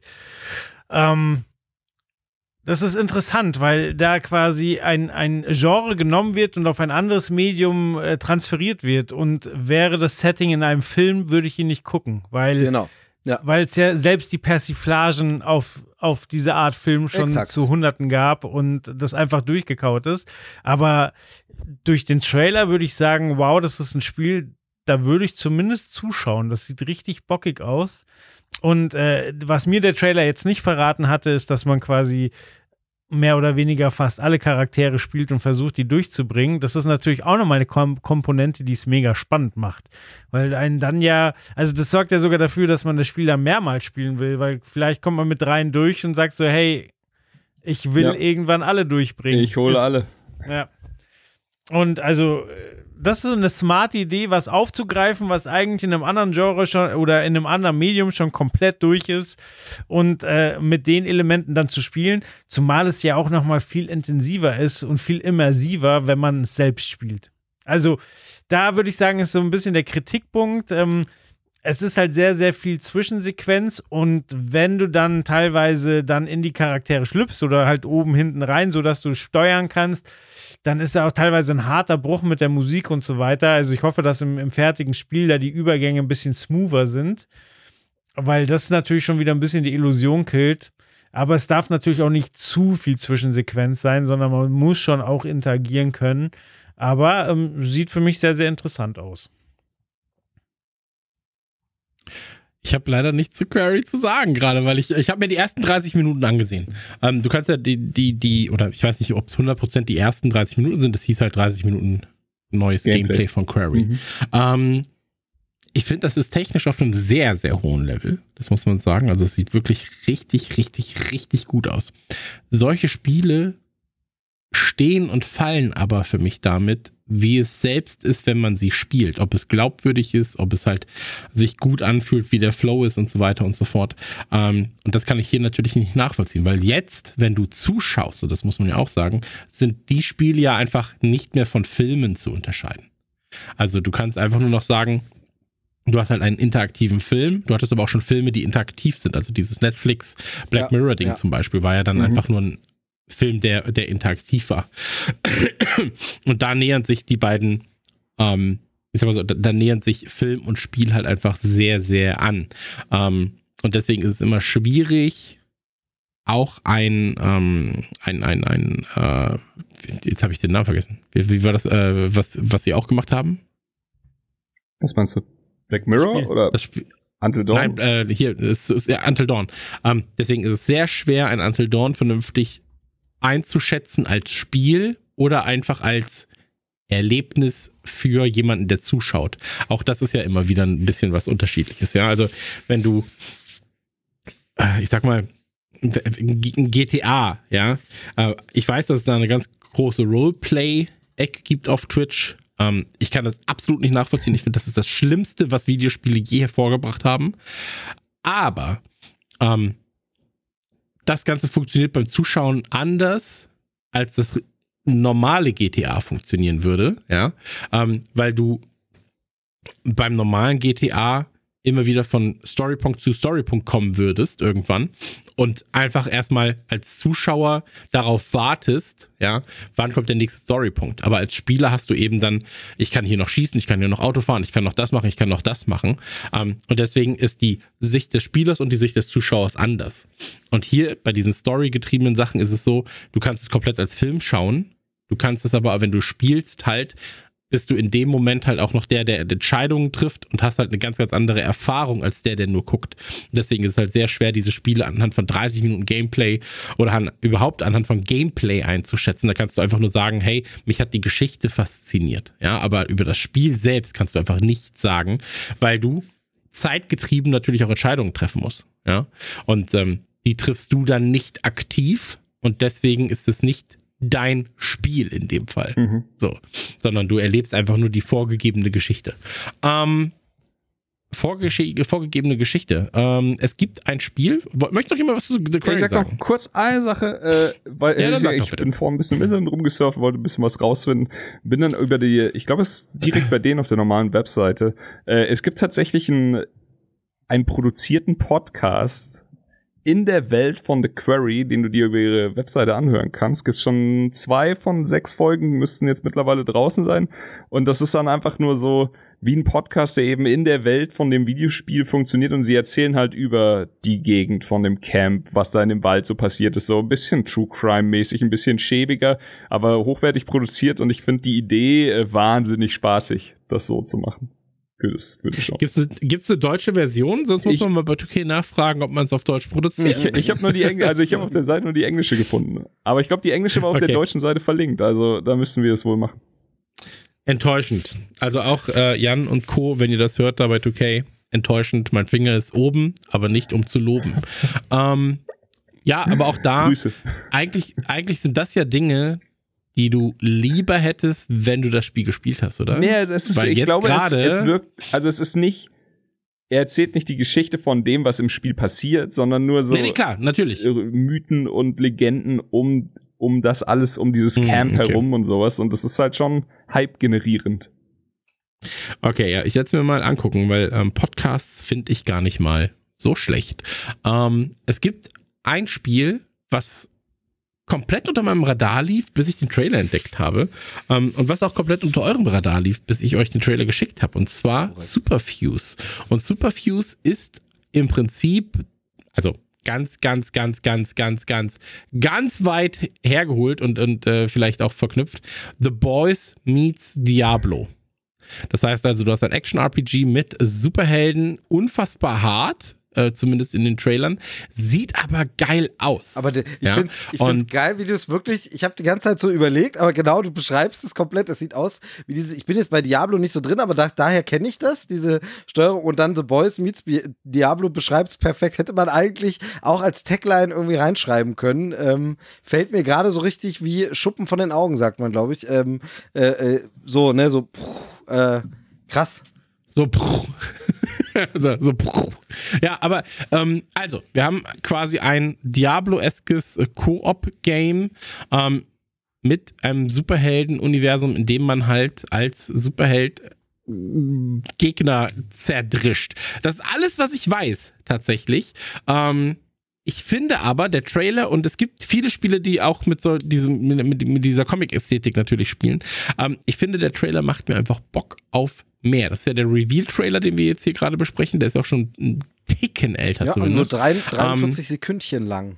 Also vieles. Genau, 43 Sekunden lang. Es gibt noch Gameplay, es gibt erste äh, Szenen aus dem Spiel und so weiter und so fort. Äh, Stitchheads und, und Raw Fury wissen ja, wie sie das so ein bisschen anfüttern jetzt gerade. Ähm, aber ich war selten nach 40 Sekunden so angetan und hatte Bock auf das Spiel. Ähm, was aber natürlich ein Problem ist, ist, dass es in dem Genre einfach zu 95% darauf ankommt, wie smooth Ja. lässt sich das Game zocken.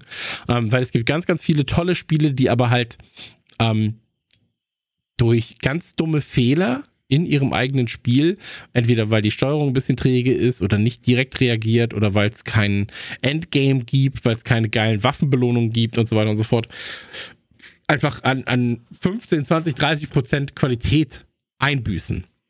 Und deswegen kann ich hier jetzt gerade nur sagen, ich finde den Look vom Trailer geil. Ich mag diese Comic-Panel-Ästhetik. Ähm, erinnert mich immer an Comic Zone, damals äh, Mega für Drive. Mega Drive beispielsweise. Ähm, eines der geilsten Comic-esken Panel-Games Ja, überhaupt. großartig. So komplett revolutionär. Mit einer geilen Platte auch, die dabei war beim Spiel von Roadkill. Ähm, aber egal. Auf jeden Fall. Ähm, ich habe extrem viel Bock, weil mich, weil ich das Genre extrem liebe. Ja, also ich spiele immer noch Diablo 2. Ähm, und weil ich, weil ich äh, Superhelden mag. Und wenn es dann noch asozial wird, dann hat man mich halt komplett. Und hier kommen diese drei Faktoren zusammen. Ähm, ja. Äh, hier, Chris, du zuerst. Yo, also, ähm, ich bin komplett bei dir. Also es hat, es hat schon früher, als dieses S von Superfuse sich zusammensetzt, dachte ich so, hm, das sieht aus wie ein Metroid-Logo. Und dann so, okay, weiter. Ah, krass, Comic. Okay, nice. Und äh, ja, also ich bestätige auch nochmal das, was du gesagt hast, bevor du mir den Trailer geschickt hast, hatte ich das Ding überhaupt nicht auf dem Schirm. dann äh, die, dieses Story-Erzählen durch bewegt, durch bewegte Comic-Panels funktioniert bei mir immer. Also das hat bei mir deswegen schon mal ein Stein im Brett und dann, ja, okay, Es ist wie ein brutaleres Diablo und Diablo ist ja schon nicht zimperlich, aber hier fliegt ja wirklich alles durch die Gegend. Ich, ich bin dabei. Also count me in. Aber genau das, es kommt drauf an, wie smooth dich das spielt. Und das kann man nicht oft genug wiederholen, denn die Konkurrenz ist groß bei den, äh, das ist so unfair, alles Diablo-Klone zu nennen, aber es sind halt alles Dia Diablo-Klone. Aber die, die Konkurrenz ist halt groß bei dem Ganzen und ich will wissen, wie wie, wie komplex wird die Sache mit dem ähm, mit dem Skillen beispielsweise. Also ich habe jetzt schon äh, bisschen was gelesen, dass du dass du äh, Charaktere wirklich in verschiedenste Richtungen bewegen kannst. Es gibt wohl fünf und das finde ich super interessant, also dass, dass dein, in Anführungszeichen, Paladin, äh, wird hier kein Paladin sein, aber dein Paladin kann sich einfach komplett anders spielen als der von mir. Ich denke, hier geht man gar nicht so in die Rollen in der Charaktergeschichte rein, sondern dann, du hast halt dann diese, in Anführungszeichen, Superhelden und wählst dir da einfach den aus, der dir am, am meisten zusagt und machst aus dem, was du willst. Also mhm. den, den Brawler oder was auch immer. Ich, ja, ich bin super interessiert ich will, ich will aber noch nicht zulassen, dass ich mich zu sehr drauf freue, wenn du weißt, was ich meine. Ich habe ein bisschen zu viel Schiss, dass es dann nicht dem gerecht wird, nicht dem Hype gerecht wird, den ich jetzt für mich selber äh, erzeuge. Es gibt ja, es gibt ja ganz, ganz viele Genrevertreter, die, das habe ich ja gerade gesagt, so an, wo es an Kleinigkeiten ja. mangelt. Ja, also, ey, Grim Dawn, Kill Squad. So, du hast Minecraft Dun äh, Dungeons, was ja im Prinzip auch ein Diablo-Klon ja. ist. Ähm, Du hast äh, Marvel Universe Legend. Äh, du hast aber auch so große Kracher wie in Path of Exile, wo jetzt ein Path of Exile 2 ansteht. Mhm. Ja, äh, du hast die Van Helsing Games, so die beide auch eins, beide, weiß ich nicht, gut ja. sind. Äh, Torchland 1 und 2, aber auch Torchlight 3. So. Ähm, und dann hast du ja auch so Sachen wie, äh, heißt es Wolken? Wolzen? Ja, ja, das ich Lord weiß, was Mayhem. du meinst. Ich habe das um, auch ähm, gespielt. Und, und das hat, das war ja, ich glaube, CryEngine, wenn ich mich das jetzt sah, nicht täusche. Das sah mega nice ähm, aus, aber irgendwie hat's mich halt, genauso wie es mich am Anfang schnell begeistert hat, hat's mich relativ schnell wieder verloren. Und das ist genau ja. diese Gefahr bei den Spielen, weil die müssen dich an den Eiern halten. Und wenn sie das nicht tun, genau. dann geht's schief. Und wenn du halt guckst, es gab ja auch so andere Klassiker, ne? Ein Titan Quest ja. beispielsweise. Fantastisches Spiel, cool. hatte damals halt ein, zwei Probleme, als es noch über, ähm, ich glaube, damals war es ja noch THQ das erste Mal, als es rauskam. Ich glaube, beim zweiten Mal auch. Ähm, aber das steht und fällt mit der Spielmechanik, das steht und fällt damit, wie sehr ist der Loot ähm, oder, oder wie, wie sehr, wie gut sind die Belohnungen, ja. Sag ich mal, und vor allem, wie gut ist das Endgame. Ja. So. Und ähm, da ist einfach Diablo der König aktuell. Und wenn du siehst, Diablo 2 kriegt jetzt äh, endlich Ladder in diesem Jahr, äh, in diesem Jahr, in diesem Ach, Monat. Krass, ist die immer noch nicht ähm, da? Ist immer noch nicht da, kommt aber jetzt am 29. Okay, cool. glaube ich. Ähm, Server sind auch wieder voll jetzt ja. gerade, weil jetzt kam der neue Patch. 2.4 ist, glaube ich, der neue Patch. Ähm, und da haben die Leute Bock drauf. Dann kommt das Diablo Mobile Game. So, auch das dürfen wir nicht vergessen. Ähm, gerade, gerade auf dem asiatischen Markt extrem großes Thema. Und dann kommt halt Diablo 4. Ne? So, dann kommt Path of Exile 2. Wo ist dann Du brauchst eine Langzeitmotivation ja. bei diesen Games und du brauchst einen vernünftigen Koop-Modus und auch da macht Diablo zu 999,3% alles richtig. Ähm, ey, wie gesagt, ich, ich habe richtig Bock drauf, ich freue mich drauf. Ähm, steht und fällt aber einfach mit, wie spielt es sich. Und dann auch gibt es einen geilen Controller-Support zum Beispiel. Ja, also ist es eher so ein Diablo 3 auf dem PC oder ist es eher ein Diablo 3 auf der Konsole? Das muss man ja ganz ehrlich sagen, der, der Controller-Support von der Konsole am Anfang von allen skeptisch beäugt, ob das überhaupt funktionieren kann. Heute schlägt, also würden sich PC-Spieler die Finger nachlecken, um Diablo 3 mit dem Controller spielen zu können, weil es halt einfach wirklich super spaßig von der Hand geht. Nur die Menüführung fand ich, würde, ich immer ein bisschen clunky, ja, aber ja, ja. Ab, absolut. Ich würde ähm, Diablo 3 spielen auf dem PC, wenn es einen vernünftigen Controller-Support mhm. hätte. Hat's nicht. Und deswegen äh, spiele ich kein Diablo 3. Das ist tatsächlich für mich das Totschlagargument aktuell. Äh, fernab davon, dass es einfach keinen neuen Content ja, gibt, ja. so den ich nicht schon kennen würde von, von anderen äh, Plattformen. Aber ich freue mich sehr drauf und ähm, mag noch jemand was zu dem Genre oder zu Superfuse sagen, weil ansonsten würde ich den Leuten einfach sagen, guckt euch den Trailer an, ähm, weil wenn ihr den gesehen habt, es gibt auch noch einen Hands-on äh, First Look von Easy Allies. Ähm, das geht, glaube ich, um die 20 Minuten oder 10 Minuten weiß ich nicht. Ähm, auf jeden Fall, da wird noch ein bisschen was erklärt, weil sie halt auch noch Entwickler da haben. Ähm, Tentmaster J, erzählen Sie doch mal was. Ja, ich habe noch einen kleinen Kritikpunkt am Trailer, denn ihr habt jetzt den Diablo-Vergleich gebracht und der war für mich aus dem Trailer nicht zwingend ersichtlich. Also mir war klar, das könnte eine Art Diablo-Spielmechanik sein.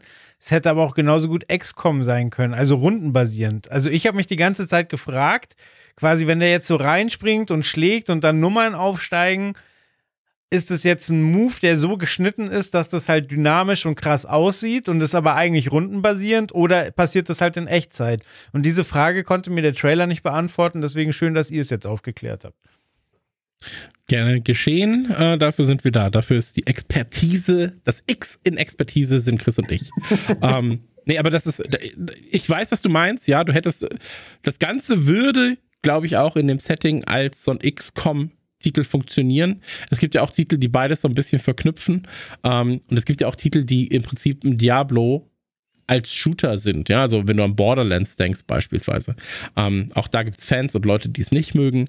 Ähm, aber hier ist es ein klassisches Action-RPG. Ja. Und es kommt halt auch noch ganz, ganz wichtig. Ähm, auch wieder äh, Wink zu Diablo, Endgame und so weiter und so fort. Ähm, es ist extrem wichtig, was passiert, wenn du komplett durch bist. Ja, also ja. bei Diablo, Ballruns, Runen sammeln, traden, ähm, Hardcore-Modus, all sowas. Extrem sind relevant. Wir, sind wir mal ehrlich, in solchen so. Spielen, die Kampagne ist immer sehr spaßig. Und es ist auch wirklich ja, echt aber fun, aber das Spiel fängt an, wenn du die Kampagne durch hast, wenn du auf Max-Level bist und wenn du dann Richtung Endgame grindest. Und wenn das nicht funktioniert, dann hast du einfach statt, äh, statt 300 Spielstunden hast du dann vielleicht einfach nur drei oder so. Das klingt aber nach einer ja, Parallel zu Destiny, oder? Absolut. Absolut. Destiny ist ja im Prinzip ein Loot Genau, Destiny also Destiny ist ja nichts genau anderes als, also Destiny ist ja nichts anderes als Diablo in äh, Shooterform. Mhm. So. Ähm, deswegen, also das, was hier halt befriedigend ist, sind geile Waffen, sind Upgrades und so weiter. Da geht es darum, wie funktioniert der Tech-Tree.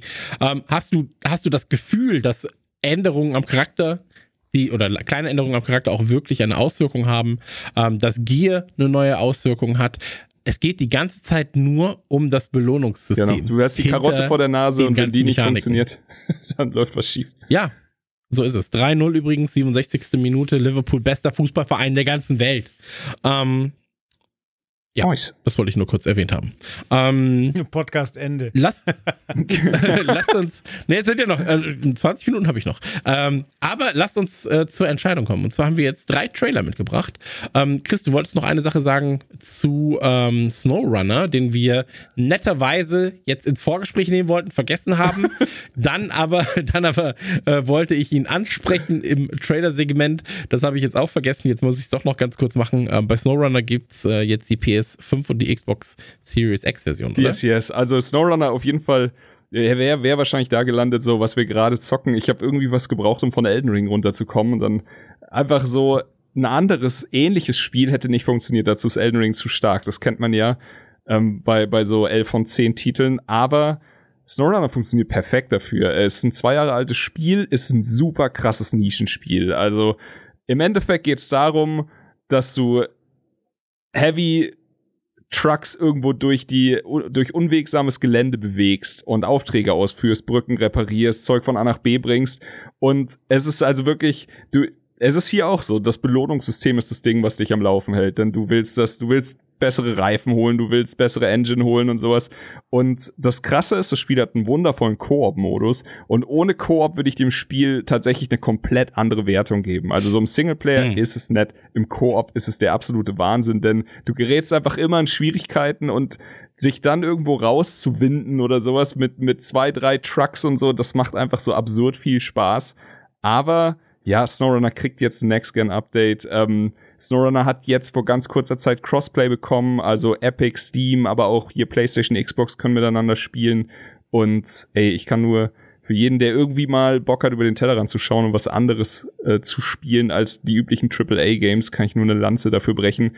Das ist, kam wirklich total unerwartet und mittlerweile ist für mich so eines der meistgespielten Spiele meiner Steam-Bibliothek geworden. Ich habe das damals gespielt im äh, Stream und ähm, ich mochte es auch sehr gern, ehrlich gesagt. Ähm, aber ich glaube, das ist so dieses, ich habe es ja auch gespielt, als ich, ähm, oder ich habe es ja im Solo gespielt mhm. und da ist es halt einfach anders, genau. hast du gesagt, ne? Ja. Im Solo ist es Aber- deutlich frustrierender. Aber es gab ja auch schon Mudrunner. Genau, es gab ne? den Das Spin gab's ja. Mudrunner und jetzt Snowrunner und das Ding ist, ähm, Joel, du wirst eventuell mal was von dem Spiel gehört haben, denn dein DJ-Kumpel, ähm, Tobi?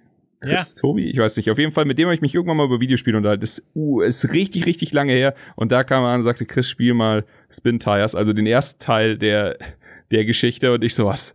Kann ich nicht verstehen. Mit Trucks rumfahren, also genau das, was ich gerade so gelobt habe, habe ich da einfach überhaupt nicht gepeilt, wie das Spaß machen kann in einem Videospiel und habe halt nur gesagt, so ja, oder wir spielen einfach Diablo oder was anderes. Und ja, und jetzt, äh, das ist quasi dieselbe, dieselbe ähm, Reihe und das ist der dritte Teil davon. Nur, dass jetzt SnowRunner überraschenderweise vor zwei Jahren extrem erfolgreich war. Also es gab eine riesige Community bei, also im Streaming und sowas. Du hast einfach SnowRunner angeschmissen, hattest instant 50, 60 Viewer, auch wenn du sonst für drei Leute gestreamt hast und sowas. Es war, also das war ein absurder Erfolg. Ich sag jetzt mal so, ich freue mich tatsächlich krass drauf, was sie jetzt mit dem Geld machen im vierten Teil, wenn sie, wenn sie dann World Runner machen oder wie sie auch immer das Ding nennen wollen. Ja, ich bin sehr gespannt. Also Saber, die das ja entwickeln, die haben ja einfach eine Historie bei eigenentwickelten Spielen. Mhm. Ähm, ich weiß noch, das erste Game, das sie gemacht haben, war 2002, 2003 Will Rock. Danach kam schon Time Shift und dann haben sie irgendwann 2010, 2012 rum haben sie Inversion gemacht. Das haben sie damals für Namco, Ma- Namco Bandai gemacht und das war so ein, ähm, ja, wie soll ich sagen, ähm, ein super absurder Shooter, der nicht die Props bekommen hat, die er hätte haben Mhm. sollen. Ähm, er war aber auch nicht zugänglich genug und zu viele Fehler waren dabei. Aber das war so diese Zeit, wo auch ein Army of Two, ein Gears of Ja. War und so groß waren und da war es halt so einer dieser, dieser, dieser Deckungs, ja, Third-Person-Shooter. Ah, So. Time Shift Ähm, war aber das die, der Shooter für die PlayStation 2? Nee, du meinst Time Splitters. Ah, Time Splitters, okay. Ja, genau, Time Shift war PlayStation 3, Xbox 360. Das kam damals über ähm, Vivendi. Ähm, genau, aber ansonsten machen sie ja noch hier World of Speed und sowas. Also die machen ja wirklich ganz, ganz, ganz, ganz viele Sachen. Die waren ja auch verantwortlich für Shaq Fu, für das Neue. ähm, aber naja, oder aber auch für so schlimme Sachen wie äh, World War Z und sowas. Ja. Also ähm, das steht und fällt immer so ein bisschen. Aber die haben ja zum Beispiel auch die ähm, Anniversary Edition gemacht von Halo. Ach krass, So, also das wusste das ich gar nicht. Haben, haben die sie gemacht? Genau, oder die, die Remastered Ja, haben ja. sie gemacht, auch von Crisis 3. Äh, 2 und 1. Also, Ey, die sollen ähm, mit allem die, aufhören und nur noch Snowrunner arbeiten. Ja, die machen gerade einen neuen Painkiller, machen sie. Oh, cool. Einen neuen Painkiller-Teil. Und sie machen ein Spiel zu äh, A Quiet Place. Aber das, Ach, das publishen sie, glaube ich, nur. Ähm, das wird von Epitome entwickelt. Aber, ähm, ja, lass uns, lass uns äh, über SnowRunner ähm, hast du jetzt geredet. Yes. Lass uns kurz zu den drei Trailer kommen. Welcher von den drei Trailern findet ihr ist der, obwohl der, der beste Trailer, alle drei sind ja im Prinzip da, da muss man dann wahrscheinlich äh, äh, Query Ja. nehmen, weil die anderen sind ja wirklich nur Teaser. So. Ähm, aber wenn ihr die drei Trailer seht, auf welches habt ihr davon am meisten Bock? Äh, Steve, du darfst anfangen. Ja, ist diesmal natürlich äh, ein äh, sogenannter No-Brainer. Monkey Island äh, muss es natürlich sein. Ähm, aber auch The Quarry macht mir, macht mir durchaus, äh, durchaus Laune. Wie gesagt, durch die andere Spielerfahrung sieht das wieder cool aus. Ähm, bei bei Superfuse bin ich raus. Das ge gehört zu dieser Art Spiel, wo ich schon beim, schon beim Anschauen des Teasers denke, ich glaube, das ist zu kompliziert für mich, das verstehe ich alles nicht. Äh, lass mal gut sein. Ähm, von daher, äh, The Quarry und Monkey Island sowieso klar. Ich glaube, wenn sie es klug machen, wird es nicht zu kompliziert für dich sein, sondern es wird eher was sein, wo du sagst, da muss ich viel Zeit investieren. Und ähm, Ja, dann war Das vielleicht, könnte ein vielleicht, Problem vielleicht war sein kompliziert das falsche Wort. Komplex ist dann wahrscheinlich eher das, was ich meine, ja. Ne. auch das, auch das glaube ich nicht, mein Freund. Du bist ein sehr, sehr kluger Mensch. Äh, Joel, wie sieht's denn bei dir aus? Ja, ich bin weniger klug. Würde mich äh, der Einschätzung aber anschließen. Superfuse, nicht mein Ding, habe ich ja nicht mal verstanden, was für ein Genre das überhaupt ist. ähm, Monkey Island, normalerweise würde ich bei, bei Trailerschnack, bei Filmtrailern halt sagen, wenn da so ein großer Titel kommt, so, ja, da habe ich den Trailer nicht gebraucht, um Bock drauf zu haben, aber stimmt nicht. Die paar Sekunden Trailer haben mir gereicht, um zu sagen, so, okay, der Humor stimmt, die Optik stimmt für mich, deswegen ist der Hype da. Äh, The Quarry kannte ich halt gar nicht und finde ich interessant, deswegen ganz klar auf der 2 und dann bin ich fertig. Mhm. Oh. Und Chris, wie sieht's bei dir aus? ganz kurz, äh, ja, natürlich Curry, der beste Trailer und äh, unfair das Ding gegen Monkey Island in den Ring zu schicken. Monkey Island muss gewinnen. Okay. Das ging schnell. Bei mir ist es ein bisschen anders, ehrlich gesagt. Ich glaube, ähm, ich habe in meinem Leben schon zu oft danach gegoogelt, wann kommt ein neuer Monkey Island Teil. ähm, und bin halt auch durch meinen Beruf zu sehr in der Szene drin gewesen, ähm, habe mich mit Tim Schäfer und, und, auch mit Ron Gilbert natürlich damals darüber unterhalten, so wann, wann, wann macht ihr? Ja, so wie, wie sieht's aus und so weiter. Ähm, dass ich aber immer das Gefühl hatte, das kommt eh irgendwann. Irgendwann wird das passieren, irgendwann muss das passieren. Das ist jetzt passiert, da freue ich mich sehr, sehr drüber. Ähm, aber bisher ist es so, dass ich, mh, hm, wie soll ich sagen, ich brauche mehr Futter. Mhm. So, ich muss, ich muss Guybrush mal sehen. Ähm, ich muss das Ding mal in Bewegung sehen, weil da hängt auch noch ein bisschen was von ab. Und ich glaube, ich glaube, jetzt gerade ist tatsächlich Superfuse das, worauf ich am meisten Bock habe, weil ich mir aber am ehesten vorstellen kann, wie es funktioniert.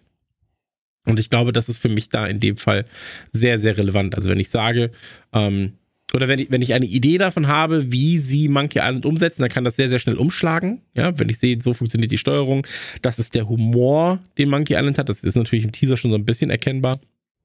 Aber ist das halt oldschoolig und hat das dann nochmal halt Extras, dann bin ich gerne dabei. Aber jetzt gerade kann ich mich bei Superfuse halt am ehesten reindenken und ähm, ich freue mich über alles, was in diesem Genre dann jetzt gerade auch passiert, weil jetzt gerade hast du halt runtergebrochen zwei Platzhirsche, einmal Diablo und einmal Path of Exile.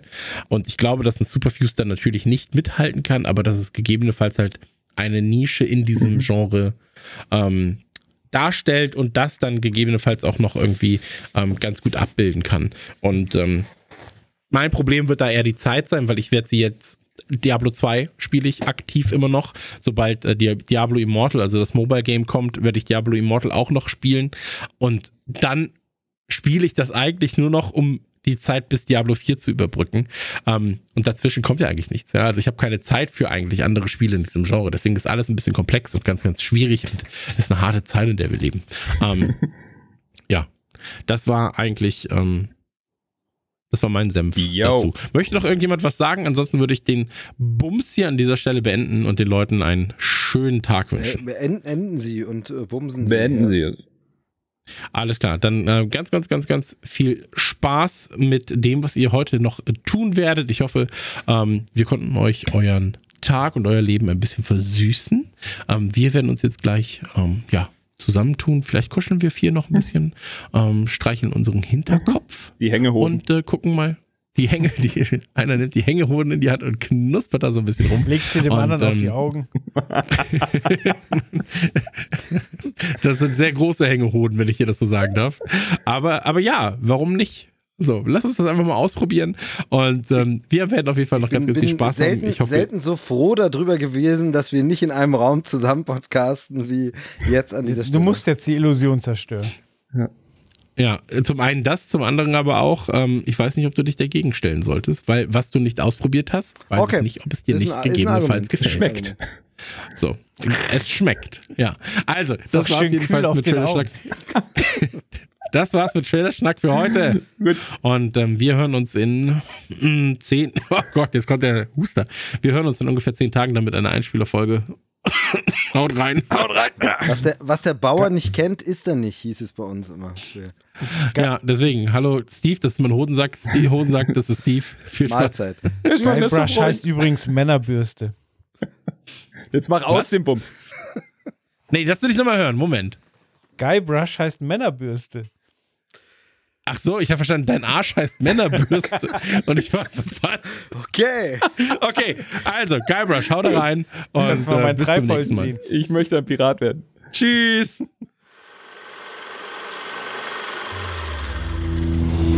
Das war Trailerschnack. Bis zur nächsten Ausgabe. Podcast Ende.